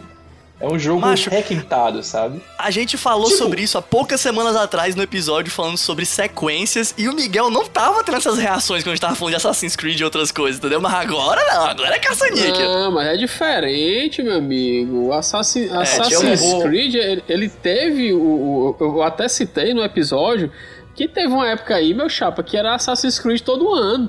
E cada vez com um mapa maior, quando você tava terminando de jogar um, já tinha o outro pra poder fazer a parada. Já o Pokémon, meu amigo, 812 Pokémon, se você for pegar as evoluções, 900 893. 900 e tarará, meu chapa, peraí, meu Mano, bolso não aguenta isso aí eu não, Eu voltei cara. a jogar Pokémon GO. Eu, joguei, eu voltei a jogar Pokémon GO recentemente com a minha namorada. Faz umas duas semanas que a gente voltou a jogar. E tem uns pokémons que até hoje eu tô andando assim, eu encontro os pokémons assim das regiões assim, mas que você fica puto, porque você vê que o bicho ali não teve criatividade para ser feito, sabe? O bicho foi feito, ponto. Não teve carinho, não teve amor, não teve. Caraca, eu vou fazer esse Pokémon aqui e eu tenho certeza que uma criança vai ter esse Pokémon como favorito. Não tem. Não tem. Não tem como uma criança gostar daquele esquilo maldito que eu encontrei hoje, por exemplo, um cara de pulo. Não tem. muito feio. Não, quando o Pokémon começou a aparecer Pokémon novo, que não era bichinho, que era objeto, tipo Pokémon porta-chave, que era um chaveiro. Então, opa, opa, ali... opa, opa, opa, essas coisas existem desde a geração primeira, viu, meu chapa? Não, não, tudo bem não, que tinha o Magnemite, que, que era uma, um imã, mas de, assim, tipo. Mas, mas, tem, tem, um Pokémon, o Voltorb, cara, ele é uma bola com o olho doido. Ele é uma Pokébola, ele é uma Pokébola, é uma coisa original evoluir pro Electroid, mano. Ele, pois é, que ele vira de cabeça pra baixo. Então. É. Ele pelo menos tem um sorrisão na cara. Mas assim, vamos, vamos entrar no agora. mérito de que era, era menos normal, era menos comum de acontecer isso. Mas aí a gente tava lá saturado de Pokémon, tipo, aparecendo tipos novos, né, de Pokémon. E aí do nada me vem um Pokémon sorvete, um Pokémon bolo.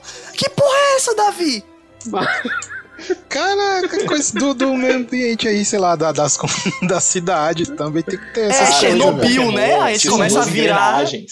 São duas engrenagenzinhas, mano. Senhor, senhor editor, sonzinho de caixa registradora nesse momento, tá? Um Pokémon de bolo, meu chapa. Tem que pensar nas, nas merchandising da lanchonete, cara. Também vender bolo. Ou o bom de vera aí, sei lá. Não, isso aí eu acho que é a conclusão final da pergunta do Miguel. Na real, na real mesmo, eu acho que mesmo quando você era criança e você começava a conversar com seus amigos sobre isso, você percebia que a conversa, ela sempre acabava em alguma dessas coisas assim. Caraca, vai ter o Pokémon novo, eu tenho que comprar. Ou então, caraca, vocês viram que tem agora o brinquedo da Pokébola, eu tenho que ter isso. Então, tipo, no fundo, no fundo, a gente já sabia que Pokémon era sobre ter vontade de ter a coisa, era sobre comprar, era sobre consumir, entendeu? O lance Seria do Pokémon, Pokémon ser. A cara do capitalismo. É, temos que comprar, né? Iago tá falando que tem que ter um Pokémon capitalismo, sabe? Tipo, ah, uma é. criatura que é o, a personificação do capitalismo. É, exatamente, mas o, mano. Mas o pior, cara, é que esse que é a resposta da pergunta do Miguel sobre a questão de ser, de ser um, um caça-níquel. Caça-níquel eu acho que é quando quando o jogo ele não te entrega, assim, de maneira muito óbvia, a verdade das verdadeiras intenções, verdade das verdadeiras intenções dele. Mas no caso do Pokémon, cara, sempre teve escrachado, era uma máquina de merchandise aquilo ali, não, cara. Mas a questão é que eu é um pouco injusto, tá bom? Eu fiz essa piada com a EA, mas é claro que a Nintendo e a Game Freak não são safadas que nem a EA ou a Ubisoft, por exemplo. O negócio de loot box e tal. Mas quando você joga, por exemplo, Sword Shield hoje em dia, mas tu, tu jura pra mim que aquele jogo ali vale preço cheio? 60 dólares? 300 reais, como tá valendo agora? Ah, porque não é um jogo novo, né? É não é que não é isso, cara. É porque ele não tem um acabamento decente, sabe? Ele é. É, é realmente assim, você vê que é um jogo que não teve o, o esmeril assim de verdade assim para ser feito. A empresa não teve aquela vontade de vou entregar o melhor jogo que a gente já fez. Você Mas assim, aqui que o... aquilo ali foi, foi tipo, eu vou fazer esse jogo porque eu tenho que fazer e a galera vai comprar e a galera vai gostar de qualquer jeito, sabe?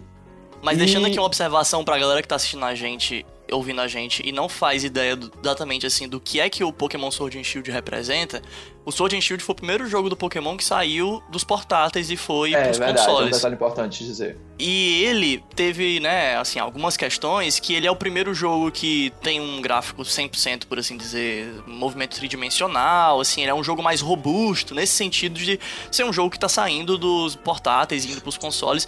E é. ele traz um pouco para as pessoas que estão jogando aquela sensação um pouco maior do Pokémon Stadium, no sentido de os Pokémons eles têm uma animação mais robusta e tal, você tá vendo eles ali tridimensionalmente, sem ser aquela visão muito fixa das batalhas dos pokémons de, é, de portátil. Então assim, você tem essa questão de que, de fato, o Iago tem razão, é um jogo que tem vários defeitos, vários problemas, e a gente pode supor, né, suposição, que se trata de um problema de eles não conseguiram muito bem fazer essa transição de uma maneira muito tranquila dos portáteis pro console, porque eles se propuseram a fazer pro console e tiveram que chinelar, porque como o Miguel falou, é um por ano. Então eles saíram correndo para fazer o jogo ficar pronto. E aí acabou saindo, como o Iago falou, meio cagado. Mas assim, querendo ou não, apesar de meio cagado, é um jogo de Pokémon bem diferente dos outros. Eu, por exemplo, eu fico mais não. puto. Eu, eu fico mais puto, minha opinião. Eu fico mais puto com a comparação de, sei lá, Sun and Moon, que foi o jogo que veio antes do Sword and Shield, para os jogos anteriores do que a comparação do Sword and Shield. Porque o Sword and Shield ele é de fato um jogo muito diferente, eu acho, um jogo muito diferente. Mas o Sun Moon, apesar de ter suas diferenças, a questão ali do ginásio, né, o gameplay que ter mudado e tal, mas ele ainda assim é a fórmula padrão de bolo do Pokémon, com a mesma visão, mais ou menos o mesmo gráfico, a mesma ideia, que meio que não mudou tanto, entendeu? Então, cara, o que eu quero dizer é o seguinte, eu sou o tipo de pessoa, porque tem dois tipos de pessoas no mundo, né? As pessoas que gostam de mudança e as pessoas que gostam do mesmo. Uhum. Eu sou o tipo de pessoa que gosta de mudança, eu gosto de arriscar. Eu gosto de ver coisas, assim, as pessoas tentando criar coisas novas. O tipo Pokémon seja, Bolo, né? É, tipo Pokémon Bolo. se lascar. eu, eu gosto desse negócio de fazer uma coisa diferente, porque mesmo que seja ruim, ainda tem o mérito de ter tentado ser diferente, sabe? E Pokémon, mano, tá completando 25 anos que não tem mudanças significativas. Eu gosto muito do Sun Moon porque foram jogos que fugiram um pouco mais do padrão dos outros Pokémons, sabe? E quando eu joguei de novo Sword and Shield, eu não fiquei muito feliz, porque ele era muito mais parecido com os outros, por exemplo, assim, na minha opinião, do que o Sun Moon. Do que é o Sun Moon. E quando eu vi o anúncio desse novo Pokémon aí, é, me fugiu o nome dele agora, que tem um Arceus no nome, né? É Legendary. Legends. Pokémon Legends. Legends, né? Porra, mano, a galera ficou reclamando dos gráficos. Eu tô nem aí pros gráficos. Eu fiquei, eu fiquei assim, muito feliz de ver eles tentando fazer uma coisa diferente, sabe? De ver os personagens fazendo coisas diferentes, você tentando capturar os Pokémon de forma diferente. Eu queria um pouco de mudança também no estilo de luta dos combates, né, entre os Pokémons, mas aí também eu não posso exigir tanto. mas eu gostei muito, sabe, eles estarem tentando fazer alguma mudança no estilo. Pô, demorou 25 anos, cara, para fazer alguma mudança assim no jogo. É, enfim, eu acho que essa. Eles têm é medo de arriscar, sabe? Porque é, eu acho que até o, o, Bruno falou aí com, que o, o Sword and Shield foi o primeiro do, do da, assim, foi o primeiro da franquia é, principal, né? No, no, no Switch, mas teve antes o, o, o, o, o, Let's Go Eevee e Pikachu, né? Que é que ah, já é foi, ele já teve uma mudança também na jogabilidade. Eu acho que isso aí era a Nintendo e a Game Freak experimentando, assim, ver se, se os jogadores iam que, querer uma coisa assim mais casual ou, é, ou ia querer é uma coisa casual, mais né? tradicional. Pois é. Ele é bem casual, porque ele não tem batalha praticamente, ah, ele é mais isso. Ele só de capturar. Ele não e tem o acho... negócio de batalhar com Pokémon pra capturar. Mas ele tem batalha é, com seus treinadores. Sim, sim. E, e, eu acho que o que vai que esse Legends vai trazer é outro experimento, ver se e vai agradar, sabe? Se, eu, se ele agradar bastante, eu não duvido nada que o próximo jogo da franquia principal do Pokémon seja já influenciado bastante pelo Legends. O Legends, ele me lembra muito uns mods que eu via já cara, anos é, atrás. Ele é um mod de Breath of the Wild, cara.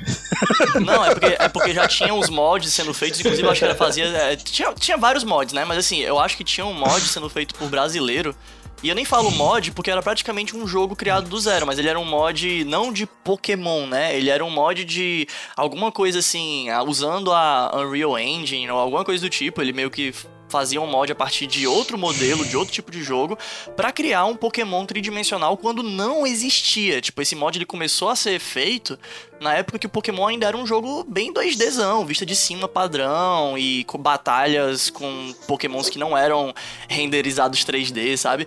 E aí esse mod, ele era naquele estilo mais parecido com o que o Legend está mostrando, mas não é o que vai ser de fato, pelo que eu andei percebendo do gameplay que é essa história de você ter uma batalha sem ser ancorado por turno. Uma coisa um pouco mais parecida com o que tá rolando agora no novo Final Fantasy. Só que com monstrinhos, né? Pra ser os causadores do dano e da porradaria toda. Então, tipo assim, você fazia as coisas muito em tempo real nesse mod. Você capturava o bichinho e os bichinhos eles batalhavam entre si sem um turno necessariamente para ficar segurando eles. E aí, quando eu vi o trailer do, do novo Pokémon, do Legends, eu fiquei tipo, caraca, parece isso, né? Aí eu fui ver depois, com mais calma, o gameplay mesmo, né? E aí ainda tá lá, escolhendo o. Como é que eu posso dizer? Escolhendo o movimento e ele ainda acontece aparentemente por turno, né? Então, assim, o que parece é que é uma câmera mais livre, parecido com o que era lá do Pokémon Stadium e tal, sabe? Mas assim, tô falando tudo isso baseado em nada, é só suposição mesmo. só suposição é foda.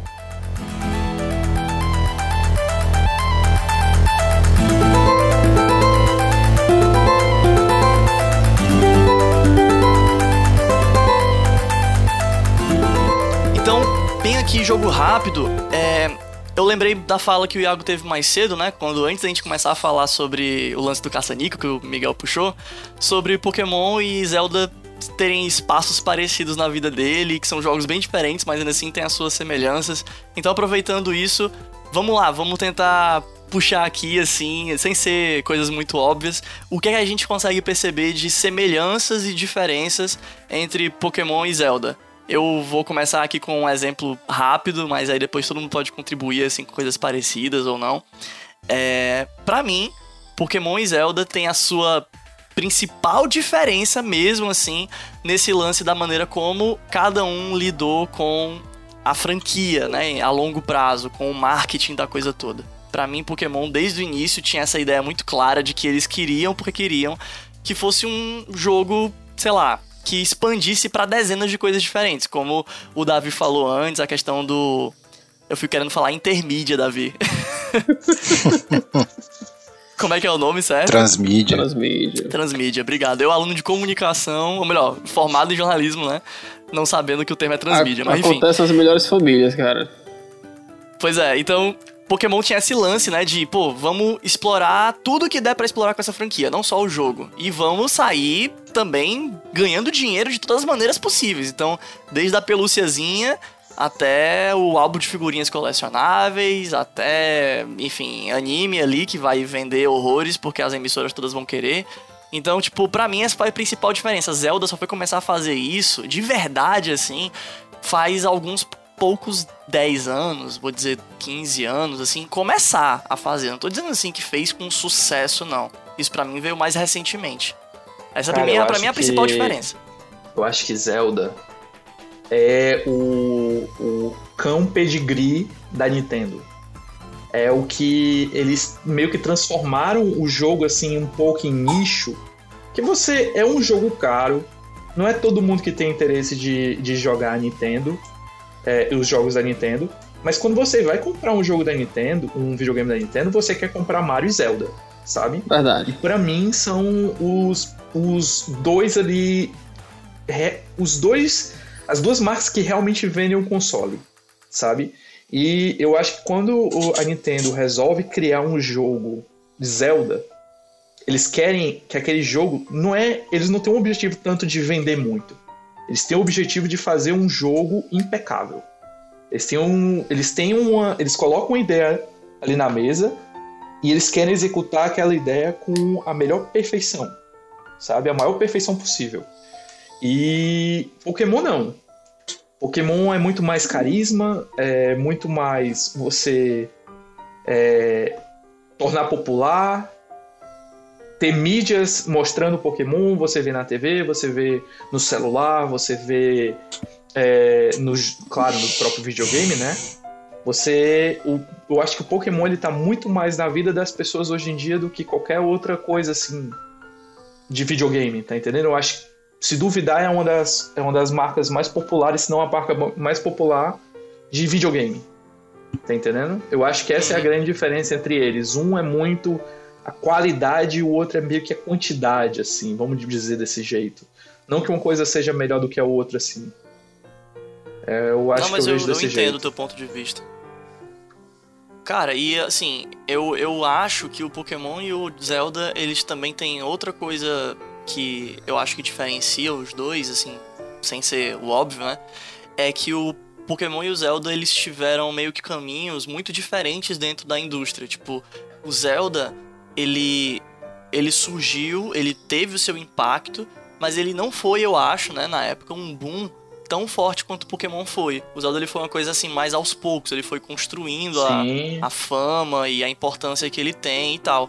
E já no caso do Pokémon, não, eu acho que o Pokémon ele já surgiu assim com um arrasa quarteirão muito grande. E aí, na sequência, é que ele foi, enfim, é, tendo que tentar permanecer cada vez mais fresco, com novos Pokémons e novas propostas. E o Zelda não, ele só foi seguindo um caminho de, como tu falou, progredir o jogo. Sem essa responsabilidade de eu preciso reproduzir ou fazer um boom tão grande quanto foi o anterior, sabe? Acho que não foi Sim. tanto assim como foi no Pokémon. O, o Zelda, tipo. Os jogos são independentes em si. Não, você não precisa jogar o, por exemplo, o que foi lançado quatro anos atrás para você jogar o que tá saindo agora. São jogos independentes. São jogos que tem um começo, meio e fim ali e tal. O Pokémon também é meio assim, só que você tem que ter um conhecimento já do Pokémon pra você. É... Porra, me perdi. Você já precisa É. ter um. Um conhecimentozinho assim básico das mecânicas, né? Tipo que a gente É, fala aí é do meio que papel assim, e sabe? Pedra, papel e tesoura, né? No caso. É porque eu acho que o Pokémon ele, ele é muito mais receptivo também, sabe? Ele é Isso. muito mais acolhedor. É, Uhum. Eu tenho um primo meu que, quando eu comecei a ter mais contato com ele, ele tinha 7, 8 anos. E ele era viciado em Pokémon. E eu ficava jogando Pokémon com ele direto, e isso eu já com meus 20 anos. Ficava jogando Pokémon com ele, eu tinha meu 3DS, ele tinha o 3DS dele, a gente ficava trocando Pokémon, entrava em batalha e tal. E ele era, de certa forma, até conhecia mais os Pokémons do que eu ali daquela geração que a gente tava lá jogando naquela época. E eu incentivei ele e dei de presente pra ele o Zelda do 3DS, o Majora's Mask, que tinha acabado de sair naquela época. Uhum. E ele pelejou muito, cara, pra, pra fazer a- os calabouços, que são os grandes quebra-cabeças né, do, jo- do jogo. Ele ficava, tinha momentos que ele não queria mais jogar porque ele simplesmente travava e não conseguia mais fazer. Não conseguia mais progredir. E eu acho que tem essa diferença também entre esses dois jogos, sabe? Porque Pokémon definitivamente não é um jogo difícil. Já Zelda você realmente tem que se esforçar e você se sente recompensado quando você consegue concluir as coisas, sabe?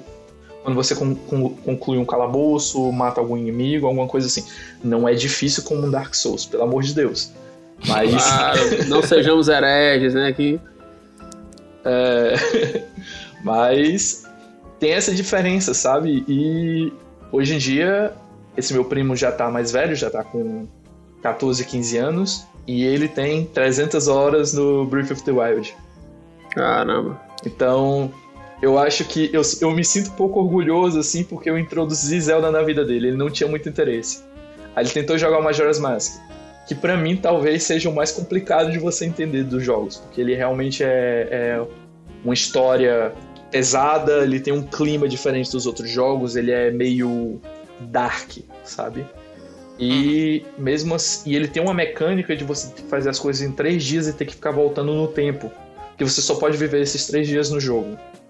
E é, ele não compreendia muito bem isso. E quando ele envelheceu, conseguiu ter uma autonomia maior, assim, uma compreensão melhor, ele zerou o jogo. E ele partiu pro Breath of the Wild. E tá aí, mano. Jogou 300 horas, já finalizou mil vezes. Amo o Eita. jogo. que também Vocês não é um jogo muito essa- fácil. Vocês acham que essa é uma diferença também entre o Pokémon e o Zelda? Tipo, vocês acreditam que o Pokémon seja talvez direcionado para um público mais infantil ou que é um jogo mais fácil em relação ao Zelda, assim? Ou não? Você acha que é outra coisa? Não, cara, eu, eu, acho que é bem óbvio que ele é para um público infantil e tal. Ele é nem como se fosse um, uma introdução aos, aos RPGs japoneses, né? Com as mecânicas bem simplesinhas é para você verdade. Se, se adaptar lá ao, ao esti esse estilo de jogo. Mas e ao mesmo tempo, tu acha passando... que o Zelda. Desculpa, Bruno. Não, eu só ia perguntar se vocês acham que o Zelda ele é é, comparativamente com o Pokémon, se o Zelda é, digamos assim, para um público mais velho, entendeu? É. Eu vou dizer adulto, né? Mas mais velho que Pokémon. Infanto juvenil. É, é, eu acredito que sim, né? Até pelo estilo da aventura, eu acho que ele tem mais diálogos, né? Pelo menos agora, hoje em dia, eu acho que já determina mais um pouquinho de, de, de, de interesse lá da, do, coisa que eu acho que dificilmente uma, uma, uma criança ia querer tal, sei lá. Não, e engraçado porque Zelda, eu escuto história de muita gente dizendo que Zelda, assim, né? Também tem outros jogos que a galera fala isso, mas eu já escutei muitas vezes a galera dizendo que Zelda foi o caminho para muita gente, para muitos brasileirinhos começarem a tentar aprender inglês. Porque ia tentando avançar eu na história. Isso aqui. Pois é, sem diálogo, né?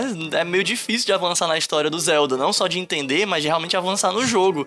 E aí o cara vai lá, tipo, tentando se virar com um dicionáriozinho é, e tal. Então, é, mas, mas, o Zelda também tem isso, isso. daí é meio que é, senso comum, né, cara? RPG, né? Não, é, acho, não, não só do RPG, eu acho que, acho que o, os jogos em si têm esse papel.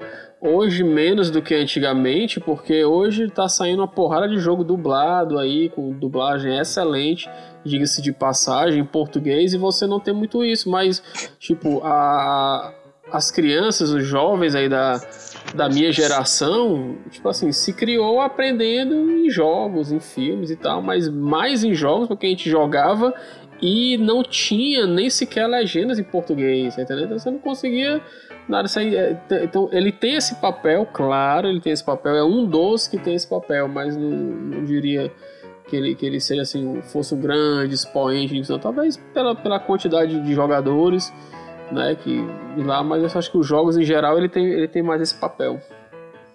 E a Nintendo ainda se esforçando para fazer esse papel permanecer, porque ainda não tem localização em português os jogos, né? Bacana. Pelo amor de Deus, mano. É, é, cara. Pelo amor de Deus. Como é que pode? Cara, a Nintendo é a empresa que eu mais amo e mais odeio, cara. Porque eu tenho. eu, eu cresci jogando os jogos dela, eu amo os jogos dela, mano. Mas a empresa tem umas decisões que, porra, cara, eu não consigo, não consigo. Verdade, né? Amor e ódio, tapas e beijos. É, a, e, a, e a, tem gente que não gosta que eu reclame. Sim, mas é, tem gente que não, que não gosta de ver reclamações sobre a empresa. Mas, cara, eu acho que se eu sou um consumidor, se eu sou fiel àqueles jogos, se eu gosto de jogar aqueles jogos, eu acho que não existe ninguém no mundo que tenha mais direito de reclamar daquilo do que eu, tá entendendo? Com certeza, se você não gostasse, você seria indiferente, você não se importaria de reclamar, mas como você gosta, você reclama. Pois é. Tá tipo, pago, tipo, pode tô... reclamar, cara.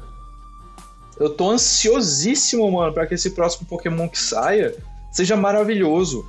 É, eles anunciaram aí, ó, já fazendo um gancho pros anúncios que fizeram dos Pokémons.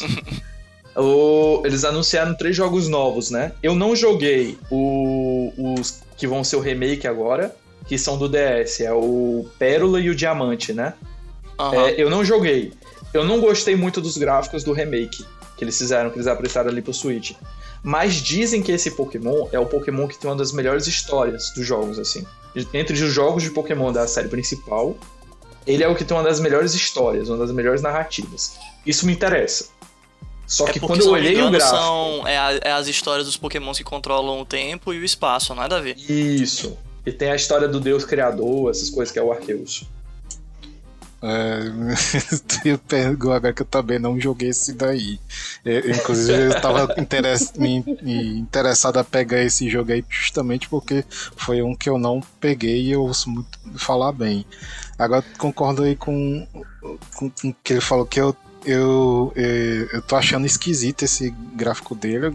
Sim, eu não achei feio. Eu até gostei dos bonequinhos lá em SD, achei engraçadinho. Toda vez que eu vejo aqueles bonecos dá vontade de rir. E, Mas eu tô achando estranho, é como uma amiga minha disse, é, é o render dos bonecos, sabe? Ele, ele, se ele tivesse, assim, fosse no mesmo estilo do Let's Go, de iluminação, de textura, sei lá, ele estaria bem melhor do que esse que eles mostraram Let's no é trailer. é lindíssimo. Pois é. Enfim, e, e, o do e o, e o Legends é, a gente não tem muito não tem ainda muito que saber, né? Que a gente só tem viu o trailer, mas é, o que o pessoal tem reclamado da... é de textura de árvore, que a Game Freak parece que não sabe fazer árvore. e, e, mas o, eles têm tempo pra e melhorar. a queda de frames, que eu ainda não sei se aquilo ali é uma decisão é estética para parecer que nem um filme do Homem-Aranha, se liga? É uhum. estético, é pra ser tipo. Eu acho, na minha opinião, é, que é pra ser essa coisa meio. É, ah, é, Japão feudal e tal. Eu então acho que pode ser isso, ou eles ainda não estão decididos se vão manter isso aí. Porque tem. Se você porque perceber. tem uns que estão fluidos e outros que não estão. Tem coisa percebi. que tá fluida e tem coisa que tá picotada. É verdade, Mas isso já aí, vi mano, também. Tem, tem mais de um ano aí pra eles trabalharem nessas coisas, né? Agora, Sim. o que eu tô ansioso mesmo para jogar é o Pokémon Snap, cara. Que jogo que vai sair já já, viu? Porra, cara. Aquele jogo Pokémon parece estar maravilhoso. Pokémon eu Snap joguei. sai agora. Eu não joguei o primeiro, o original, que é pro Nintendo 64. Minha namorada jogou, ela disse que é maravilhoso também. Mas quando eu olho para aquele jogo ali, para mim, ele tem muito também da essência do Pokémon nessa parte de do carisma do Pokémon, sabe? Uma, é um jogo completamente, completamente baseado no carisma das criaturas ali que as pessoas têm carinho. Uhum. Tá entendendo? Você vai. E ver você... o que elas fazem e tal, né? Sim, você quer. O jogo é literalmente para você prestigiar aquelas criaturinhas. Não, e tipo Cara. assim, pra você ver o comportamento delas e tal. O Pokémon Snap, ele é tipo como se fosse uma ideia de um Pokémon Safari. Se eu não me engano, inclusive, eu posso até estar enganado, mas assim, era tipo a ideia original do Pokémon Snap, o do 64, né? Que eu joguei também. Ele era tipo para ser uma ideia de Pokémon Safari de você fazer tipo como se fosse a Safari Zone, né? A zona de safari que tem no Pokémon, só que um jogo dedicado só a isso, que você tá preso ao carrinho e tal. E aí depois é que eles foram avançando, mudando para a ideia do Pokémon Snap. Mas assim, sendo Snap ou Safari, meio que a ideia é a mesma, é de você ver o comportamento dos Pokémons. E aí no caso do Pokémon Snap registrar isso, né? Então você tá ali tipo tentando extrair dos Pokémons que estão aparecendo naquele ambiente que você tá andando automaticamente no carrinho, é, tentando extrair atrair o máximo de comportamentos diferentes, tentando encontrar segredos e tal, para você poder ver o máximo que dá dos ah. pokémons, entendeu? Caça-níquel! Ai! Espirrei é. sem querer aqui. Cara, eu quero falar uma coisa. Eu quero falar uma coisa. O Bruno falou a falar a, a, o termo po, é, Pokémon Safari. Pokémon safado. Nos primeiros. É, pode ser safado também. Mas tem o, tem o Safari, né, nos Pokémons. Eu não sei se tem em todos, mas nos primeiros tinha. Pokémon Safari que você podia entrar e você podia capturar os Pokémons, mas você não podia lutar com eles, porque era proibido agredir os Pokémons. Oh, você podia atacar uma pedra, mano. Só que você podia você tacar, podia tacar uma pedra, uma pedra e podia tacar comida também.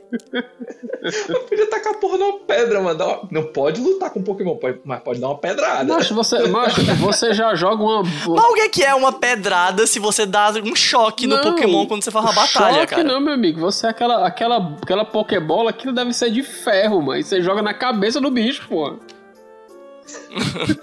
eu fico falando isso pra minha namorada quando eu fico jogando Pokémon GO, mano. Tu imagina, tu tá vivendo tua vidinha ali, tá de boa, do nada vem um maluco e joga uma bola de ferro na tua cabeça, assim, mano. Mas antes ele joga uma frutinha, pra você ficar mais de boa, entendeu? Nem ah, sempre, tem uns que não claro, merecem. Claro, claro. Então vamos discutir questões sociais, cara. Isso daí é escravatura. Estão escravizando Pokémon. E não, troca não, de vamos fazer isso não. Cara. Que é isso? Vamos fazer isso não, porque o episódio tá chegando no final e a gente ainda precisa discutir umas coisas. Mas ó, só pra avisar, o Pokémon Snap vai chegar dia 30 de abril, viu? Já tava bem. Eu sabia que era em abril, só não sabia que era no finalzinho. Então já tá quase aí o novo Pokémon Snap que promete várias funções novas em comparação com o Pokémon Snap antigo vai trazer várias gerações novas de Pokémon também, gráficos atualizados. Tá realmente assim, é um dos jogos do Switch que eu tô mais na expectativa de ver.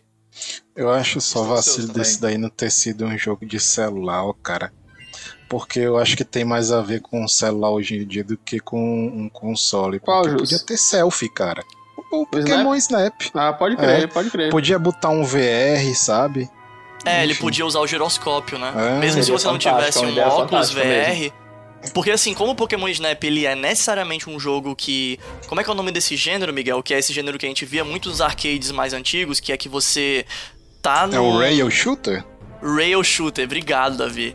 Que aí você, tipo, tá simplesmente sendo levado pelo jogo. Você não anda, né? Você só apenas vai sendo levado pelo jogo e você vai atirando. No caso, você vai tirando as fotos, né?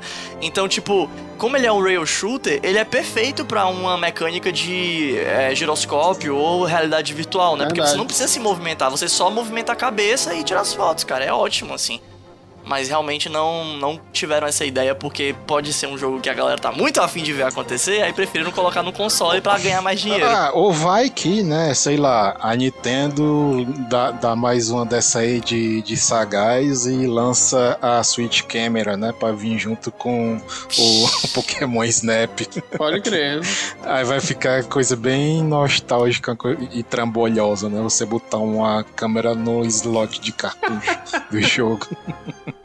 Mas se não, se o jogo estourar, é bem capaz, viu? Eles começarem a fazer umas coisas assim, cara. Ah, não, cara. Eu, eu acho que é mais fácil eles. Talvez é sincronizar com o celular do teu telefone mesmo e pronto. É, ah, sei lá, botar um aplicativo. Ah, meu Deus do céu.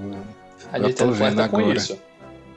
É, então aplicativo do É, uma outra possibilidade real realmente é eles pegarem e começarem a fazer versões do jogo pro celular, é totalmente é. possível. Porque o Pokémon GO tem meio que isso, né? De você bater. Uma, uma, uma parte de você botar lá o Pokémonzinho pra tirar uma foto e tal. Com ele depois que você captura. Sim. É, eu, eu, eu nunca joguei o, o, o, Pokémon Snap, eu imagino que isso aí ia agregar no, no jogo, não sei, né? Enfim, eu, eu suponho que sim, porque é um jogo sobre fotos, né? Eu espero que a Ana Cintia tenha sido respondida.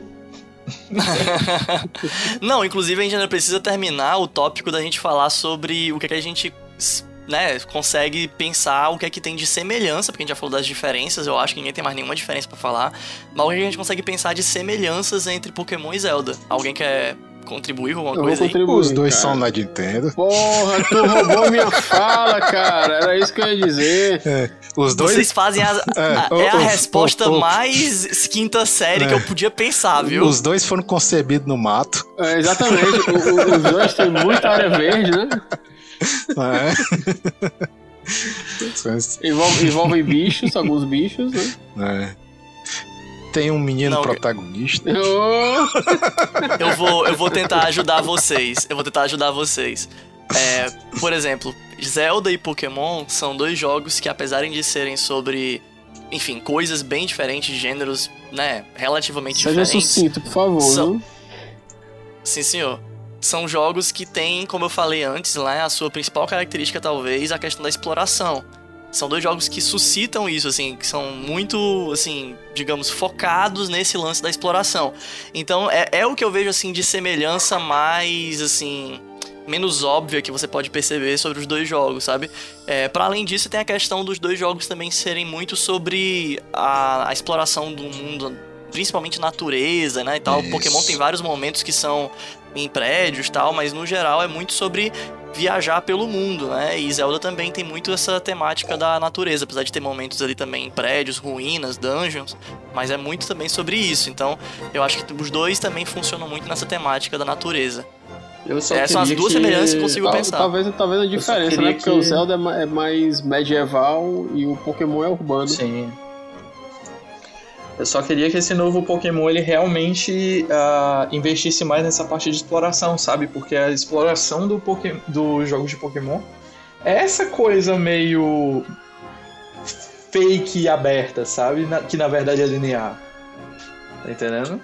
E eu espero que esse novo Pokémon eu tenho grandes expectativas nele. Eu espero que realmente ele, ele faça esse negócio de exploração uma coisa bem feita, entendendo? Uhum. Cara, vocês falam, o Miguel falou uma coisa tá aí, de semelhante com o Zelda e que o Pokémon tem, mas é que é um diferencial dele que eu vejo pouca coisa usando isso. Que é o Pokémon, ele é uma fantasia no ambiente urbano, urbano né? Uma, que é um, é um tema que quase não vejo por aí. Quando é coisa mais moderna, geralmente a galera taca lá pro futuro ou lá pro uhum. passado. Ou então bota um pouquinho mais avançado e fica um steampunk, né? Mas quase nunca tem fantasia no presente. Verdade. Né? Você vê é. que é uma coisa bem contemporânea mesmo, né? Que acho ah, que é cara, mas... uma coisa legal do Pokémon. Esse negócio do Pokémon ah, nos tempos modernos, assim, nos tempos atuais, que eu quero dizer, é, é uma coisa assim que às vezes eu fico viajando, pensando, porra, mano, é, eu acho que é uma das maiores perguntas que a galera se faz. O que, que a galera come no mundo Pokémon? Pokémons? tem, tem, animais assim normais, tá entendendo? Porque, tipo, tem alguns um Pokémons que eles realmente um deixam passarinho, claros. né? Tem, é, tem alguns jogos que, deixam, que realmente deixam claro que comem algumas coisas. Por exemplo, o Gold Silver deixa claro que o rabo do Slowpoke é uma especiaria. Que existem é, pratos culinários assim, culinárias feitas com o rabo do Slowpoke que são muito bem prestigiados. Mas a, a é. Game Freak e a Nintendo gostam de, de escapar desse assunto, sabe? Eu fico viajando muito, mano, sobre isso. É, mas eles comem os Pokémon mesmo, cara. Tem na, no jogo atual, tem lá na Pokédex que as crianças adoram comer a parte de cima lá do Appleton, que é um Pokémon torta de maçã lá, que é um dragãozinho. Faz todo Sim, sentido, é. Pois é. Faz todo sentido. E, tipo, é, eu acho que eu já tinha lembrado de alguém é falando alguma coisa também sobre a Magikarpa, lá no iníciozinho, que ela também era comida e tal, alguma coisa assim. Eu acho que então, fica essa dúvida assim na gente, sabe? Porque no anime, parece que teve uma época que não era muito conciso essas coisas de que se existiam anima animais normais ou não, e de vez em quando aparecia algumas coisas, ou alguém falava alguma de algum animal da, da terra mesmo, sabe? Mas Pois eu também, eu também é quero falar aí. de, eu também quero falar de uma semelhança que de vez em quando passa em branco, assim, se vocês não tiverem nada para falar agora, que é o seguinte, uma semelhança que eu vejo entre o Pokémon e o Zelda que muitas vezes a galera não se toca, é que os dois jogos, claro, cada um no seu momento, guardadas as devidas proporções, mas os dois jogos eles foram avançando por caminhos de criar novos jogos que não fossem da linha principal e foram experimentando, né, com essas novas, esses novos gêneros, por assim dizer, e esses novos gêneros foram acabar desaguando em jogos da linha principal cada vez mais inspirados nas tentativas de gêneros diferentes que eles foram fazendo, né, nos nos spin-offs e tal. E isso acabou fazendo com que o jogo, um, os jogos mais recentes das, das franquias tivessem caras totalmente novas, que fizeram que trouxeram muitos jogadores novos pro, pro jogo, dando nome aos bois, tá? É, no caso, por exemplo, falando do Zelda. O Zelda, ele começou com essa coisa de exploração e tal, mas ele era bem o mesmo jogo já há muito tempo. E aí ele foi começando a experimentar com jogos spin-off que ele foi fazendo, é, e até jogos até que o próprio Shigeru Miyamoto foi, enfim, participando da produção lá junto com a Nintendo. E aí ele foi começando a experimentar com a ideia de, pô, mas e aí se a gente fizer um Zelda cada vez mais diferente e tal? Então a primeira experimentação mais clara disso foi no Skyward Sword e aí, quando eles foram vendo que a ideia de dar cada vez mais liberdade pro jogador era uma coisa que a galera curtia, aí eles foram implementando alguns elementos do Skyward Sword em um jogo novo. E aí você vê que tem várias coisas do Skyward Sword que o Breath, Breath of the Wild ele bebe dessa fonte, sabe? questões como estamina e a maneira de você explorar evolução, o mundo e cara, tal. São mudanças então... que vêm pro, pro bem, sabe? Porque, tipo, a, a única franquia que eu vejo, assim, vendendo que não muda muita coisa assim são os Call of Duty da vida, tá entendendo? Tem que ter uma mudança significativa, senão não vende, cara. Tem que ter, é. tem que ter essa evolução. E aí, no caso do Pokémon, eles já tinham certas diferenças, né? Porque Pokémon, meu Deus, foi sempre uma máquina de fazer merchandise, né? Então, eles sempre foram tendo vários tipos de jogos novos. E um dos jogos que tinha era o Pokémon Stadium. E aí, o Pokémon Stadium, ele trouxe para muita gente que gostava de Pokémon uma experiência muito diferente em termos de como os Pokémons se comportavam em batalha, o que a gente estava vendo ali, a imersão e tal. E desde então, muita gente ficava sempre nessa noia de, pô, queremos algo mais parecido de novo com Pokémon Stadium, queremos e queremos. E aí, os novos jogos da franquia principal de Pokémon nunca trazia nada tão perto assim. Eles tentavam, mas não era tão próximo. E aí agora, o último Pokémon Sword and Shield, ele veio muito com essa força, assim, de recuperar muito da estética, do jeitão do Pokémon Stadium. Não é igual, não é a mesma coisa, ainda assim é um jogo diferente, mas, enfim, veio trazendo isso. E, cara, eu conheço uma galera que só começou a jogar Pokémon, ou só começou a prestar atenção em Pokémon, agora que ele foi pros consoles. P pode ser porque era gente preconceituosa, que não curtia muito jogo né, portátil, né, pros portáteis, ou era simplesmente gente que, sei lá, preferia essa visão mais tridimensional zona, assim, mais encorpada do Pokémon. E só veio agora isso. Pois é. Eu concordo. Também concordo, cara. Bem, eu acho que isso é uma boa deixa pra gente começar a falar dos finalmente aqui do nosso programa. Pariu, não acabou não ainda, não tá nos finalmente, tem outro negócio, agora cai pros finalmente. A pensa que ele tá nos finalmente há, há 30 minutos atrás. Não, não, agora é o último tópico do programa. Agora, agora é, é, o, é o podcast versão Silver, agora... versão Gold. Tipo isso, é. Agora vai começar o podcast, né?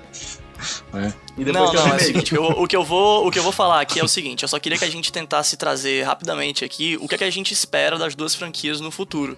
O que, é que a gente acha que eles vão trazer, não só agora das coisas anunciadas ou das coisas mais recentes, mas também de perspectivas que a gente tem a partir disso. Então, por exemplo, começando aqui rapidamente, é, o Zelda ele lançou recentemente o novo Hyrule Warriors, né? Que avança um pouco mais na história quando eu digo avança, eu quero dizer assim, que ele contribui mais com a história do Breath of the Wild. Mas, na verdade, ele tá falando do de antes da história do Breath of the Wild. São 100 anos antes, eu acho, é mil anos antes, é, não sei, enfim. 100 anos. E aí, eu acho que a franquia do Zelda, ela vai acabar surfando um pouco mais de tempo ainda na onda do Breath of the Wild. Talvez não necessariamente continuando com a história do Breath of the Wild durante muito tempo, assim, eles vão fazer de fato o próximo jogo da franquia vai ser o Breath of the Wild 2, já tá Sim, tá esclarecido tá isso. Já tá, em, já tá em produção, ele foi anunciado, teve até um trailer em 2019. Eu achei fantástico que no último Nintendo Direct, Direct que teve, o diretor do jogo apareceu só para dizer, ó, a gente não tem nada novo para mostrar ainda. Abraços.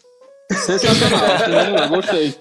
Dei valor esse cara aí. Eu achei isso bom, de certa forma. Melhor do que deixar a gente assim, Certeza. esperando, esperando e não ouvir nada, tá ligado? O cara disse, mas vamos com calma aí, a gente tá fazendo. Mandou a, a tá real. Tá fazendo. Mandou a real, curti. pois é, eu acho que eles vão surfar na onda ainda do Breath of the Wild mais um tempinho, mas a minha expectativa é que o Zelda se torne, minha opinião, né? Que ele se torne um jogo cada vez mais plural em jogos de gêneros cada vez mais diferentes é, assim como o Pokémon fez muitas vezes, né? É, e que ele consiga se tornar algo mais assim presente em diferentes mídias também, como o Pokémon Isso é questionável, fez. Assim, que... Isso é questionável, assim. É, porque existem motivos para os jogos de Zelda não serem as continuações assim. É, grande parte disso é pela criatividade, sabe? O, eu acho que a Nintendo dá o direito aos desenvolvedores e aos roteiristas do jogo de eles recomeçarem um jogo novo, assim, sem ter que, sem ter que se prender a, uma, a um jogo anterior, para eles darem o melhor de si. E esse novo jogo que está sendo feito, que vai ser a continuação do novo Brief, é, do Brief of the Wild, ele é, vai ser uma continuação direta com os mesmos personagens e no final do trailer mostra que é na mesma, no mesmo castelo, tá ligado? Até. E grande, uhum. grande parte do, da graça do Breath of the Wild é que você explora aquele mapa gigantesco inteiro. E o que, que você vai fazer agora no novo jogo? Vai ser um mundo novo? Ah. Por que, que eles mostraram que tem um castelo, tá ligado? Tipo, vão ser os mesmos personagens, o Link vai continuar com os mesmos poderes, que vilão que vai aparecer, essas coisas assim. Isso uh, deixa a gente em dúvida, é claro que eu tô bem ansioso pro jogo, mas isso me deixa um pouco receoso também, sabe? Não, mas eu acho que eu me é. expressei mal, tipo, eu não quis dizer que eu acho que o jogo deveria continuar sendo uma sequência infinita da mesma história, não. Eu estava querendo dizer que eu acho que eles vão surfar nessa onda durante um pouco mais de tempo ainda, por causa do sucesso que o jogo teve, Sim. mas que eu espero que eles comecem a trazer.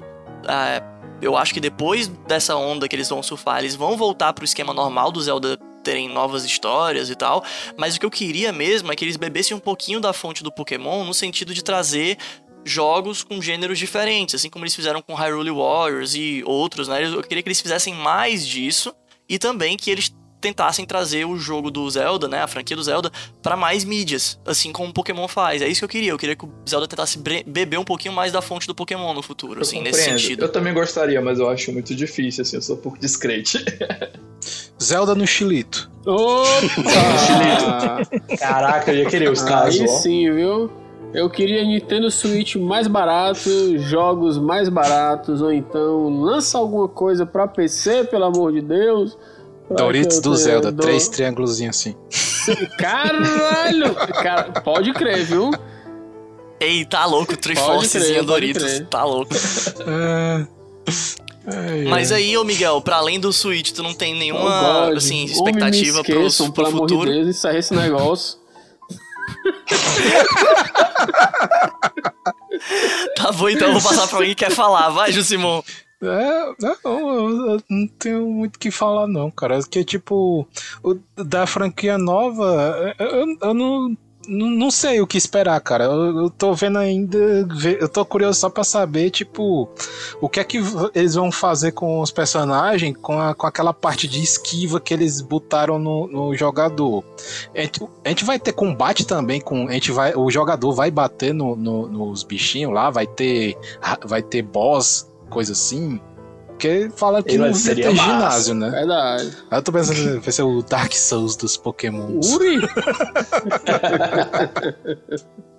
Isso tudo tá falando do Pokémon Legends, né? Que isso, foi mostrado isso, na live. Isso. Né? É, que o Walter já sabe que vai ser o mais do mesmo, né? Mas, enfim. O que vai ter de diferente aí é o Legends, né? Eu acho que talvez os Pokémon, sei lá, agora possam atacar o treinador também, sabe? Então, talvez seja uma coisa assim que possa acontecer. Ou então é só mais um recurso do jogador explorando o mundo. Mas quando for realmente entrar em batalha de turno, né, com os Pokémons, aí isso aí já seja relevante. Caralho, mas o Pokémon não pode nem atacar o treinador, cara. Não, Miguel. Coisa, cara, isso é um absurdo. Isso aí, isso daí, cara. Aí no primeiro tem... episódio do anime. Poxa. No primeiro episódio do anime tá lá os Spearow metendo a surra no Ash. é, mas no jogo não tem isso, né? É, mas também não dá pra fazer o, o bonequinho lá, o jogador, ser o principal, não, né? Que quem bate lá no jogo sempre é as criaturinhas os Pokémon. Pois é. Pode crer, pode crer. Cara, e, e, assim, a coisa que eu tô na expectativa também é do Zelda se lançar uma versão agora remasterizada ou HD do Skyward Sword, que eu acho que isso era a coisa que eles possivelmente iriam anunciar nos 25 anos, ou nos 35 anos do Zelda, né? E acabou que não teve, porque eles só falaram realmente do, do Breath of the Wild 2 e do novo Hyrule Warriors, e por enquanto é isso, tipo, ninguém... Eu acho, né, que eles não vão lançar... É, porque eles lançaram já o Hyrule, Hyrule, Hyrule Warriors, né, a versão nova, e o Breath of the Wild 2 já tinha sido anunciado antes que eles não eles tinham muita coisa pra falar, então. sim. O quê? Eles, eles anunciaram o, o, o porte do Skyward Sword pro Switch. Ah, e tá confirmado já? Tá confirmado e atualmente é o jogo da Nintendo mais vendido em, em pré-venda na Amazon. Ah, eu não sabia não. Eu achei que não tinha sido anunciado. É, mano. Pois é, tipo.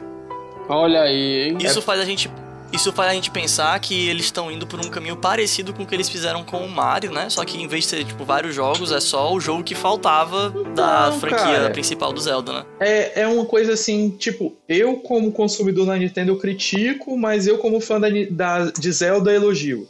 Eles estão fazendo o porte do Skyward Sword, que não foi um, que foi um jogo que é aclamado pela crítica, mas que não é tão elogiado pelos, pelos fãs porque a galera critica muito a jogabilidade do jogo, que ele tentou inovar e não foi tão bom. É, eles estão tentando reparar isso no, no port o Switch. Mas todos os ports que tiveram, remakes, versão HD do jogo de Zelda que já tiveram, eles tiveram uma, um, é, eles foram retrabalhados, tá entendendo? E esse. Mas Skyward Iago, todos os Zeldas 3D já tiveram, falta só o Skyward Sword. É por isso que eu Skyward falei dele. O Skyward Sword não parece que tá sendo bem retrabalhado, tá entendendo? Ele parece que só tá sendo jogado no Switch. Tem Mas, gente... cara, isso. Isso, felizmente ou infelizmente, é uma coisa que a Nintendo tem feito. Ela fez isso com a última coletânea do Mario. Tipo, o Mario 64 não teve nada de novo praticamente, se liga? Eles não mexeram em nada. Tá, quase. cara, mas então, Zelda tipo, não é assim, é Mario. Toma, não, eu tô só comentando bichão. que assim, pelo menos, pelo menos no caso do Skyward Sword, eles fizeram uma coisa diferente, assim, eles adicionaram algo a mais para além de só mexer nos gráficos, que foi o fato do Skyward Sword agora ele não ser por controle de movimento. Você pode fazer com controle de movimento, que nem era com o Wii Remote lá na época do Wii, mas ele também é 100% se você quiser fazer tudo via controle. Você pode Sim. jogar ele 100% sem controle de movimento. Isso já é alguma coisa nova. Isso é bom, isso é bom. Bem, Iago, pra fechar então, qual é a sua expectativa tanto de Zelda como de Pokémon pro futuro, cara? Dos jogos novos ou de coisas aí mais pra frente? Eu tô ansioso pelo Pokémon Snap. O, o remake da, da geração de Sinnoh. Tô pensando se eu vou comprar, se eu tiver dinheiro eu pego. Acho que não terei tão cedo, mas tenho vontade. Isso é importante. E eu tenho grandes. É, com certeza. E eu tenho grandes expectativas pelo, por esse jogo que foi anunciado, né? Que sai próximo ano, deve sair próximo ano. E já pra Zelda, cara. Cara, eu só. Eu não fico ansioso porque eu sei que o que sair vai ser bom e deixa os caras lá trabalhando, que quando eles quiserem dar o jogo pra gente, eu só jogo, sabe? É uma... eu tenho muita confiança nos jogos de Zelda, mano. É uma parada assim que realmente não me, não me deixa é, desanimado, assim, de jeito nenhum. Porra, esse jogo não vai ficar tão legal. Cara, não importa, mano. Eles, eles têm um dedo de ouro ali que quando eles tocam em Zelda, tudo sai bom. Olha aí. Então tá aí, o, o Iago ele é quase tão rendido a Zelda quanto o Miguel claro, a Diablo. Cara, Essa é a conclusão. É isso aí, é isso aí. Eu não, não posso condenar uma pessoa assim, cara. É porque Diablo Bem, também é então é muito bom, né, mano? Você é louco. Mas é porque o Miguel, ele falou no último podcast da gente, quando a gente tava falando da Blizzard, né, da BlizzCon, que se fizesse uma lancheira do Diablo, ele ia comprar em dia, claro. entendeu? É tipo o nível que ele é louco pelo claro. Diablo. Você é doido. Bem, enfim, eu acho que então com isso a gente chega ao final do programa oh, de hoje. Me diga, Mais uma sério? Vez. Eu achei tão curtinho esse é, programa, cara. cara. Pensei que ia começar agora. Foi rápido, né? Passou no instante, não foi, foi Miguel? Rápido demais, você é doido. Eu acho que deu uma hora e quarenta de programa, enfim.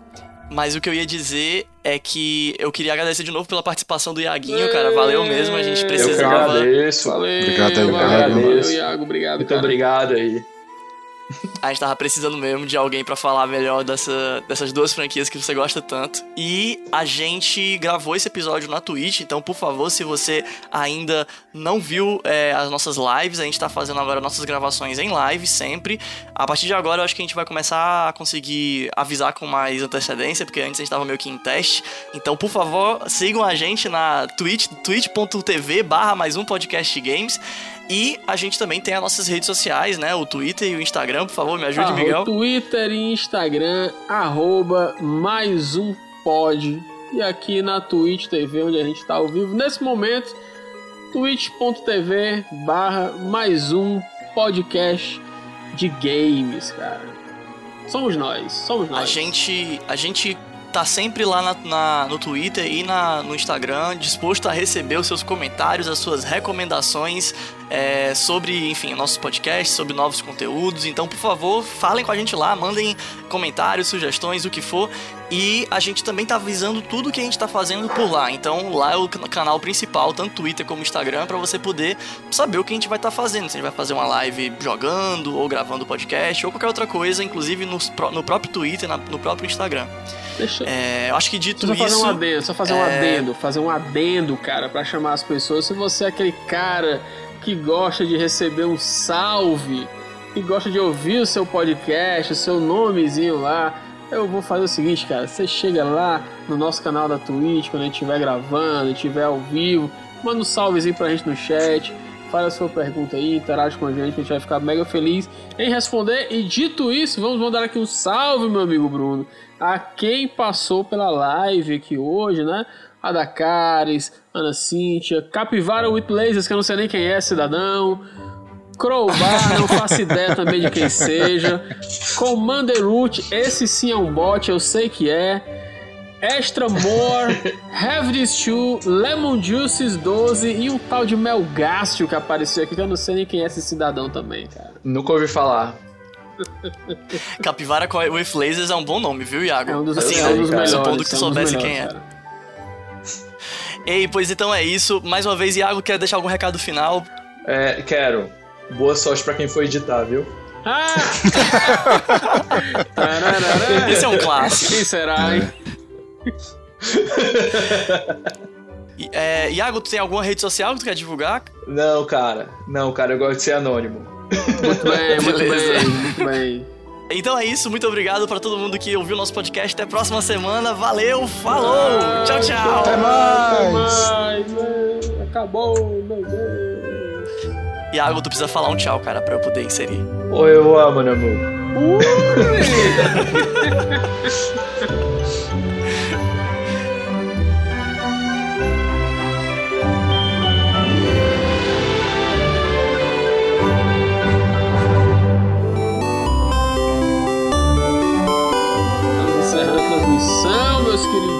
vocês passaram por aqui, voltem mais vezes, por favor, clique no botão de seguir, cara, receber as notificações quando eu estiver aí ao vivo. E é isso aí, cara, só amor. Até mais.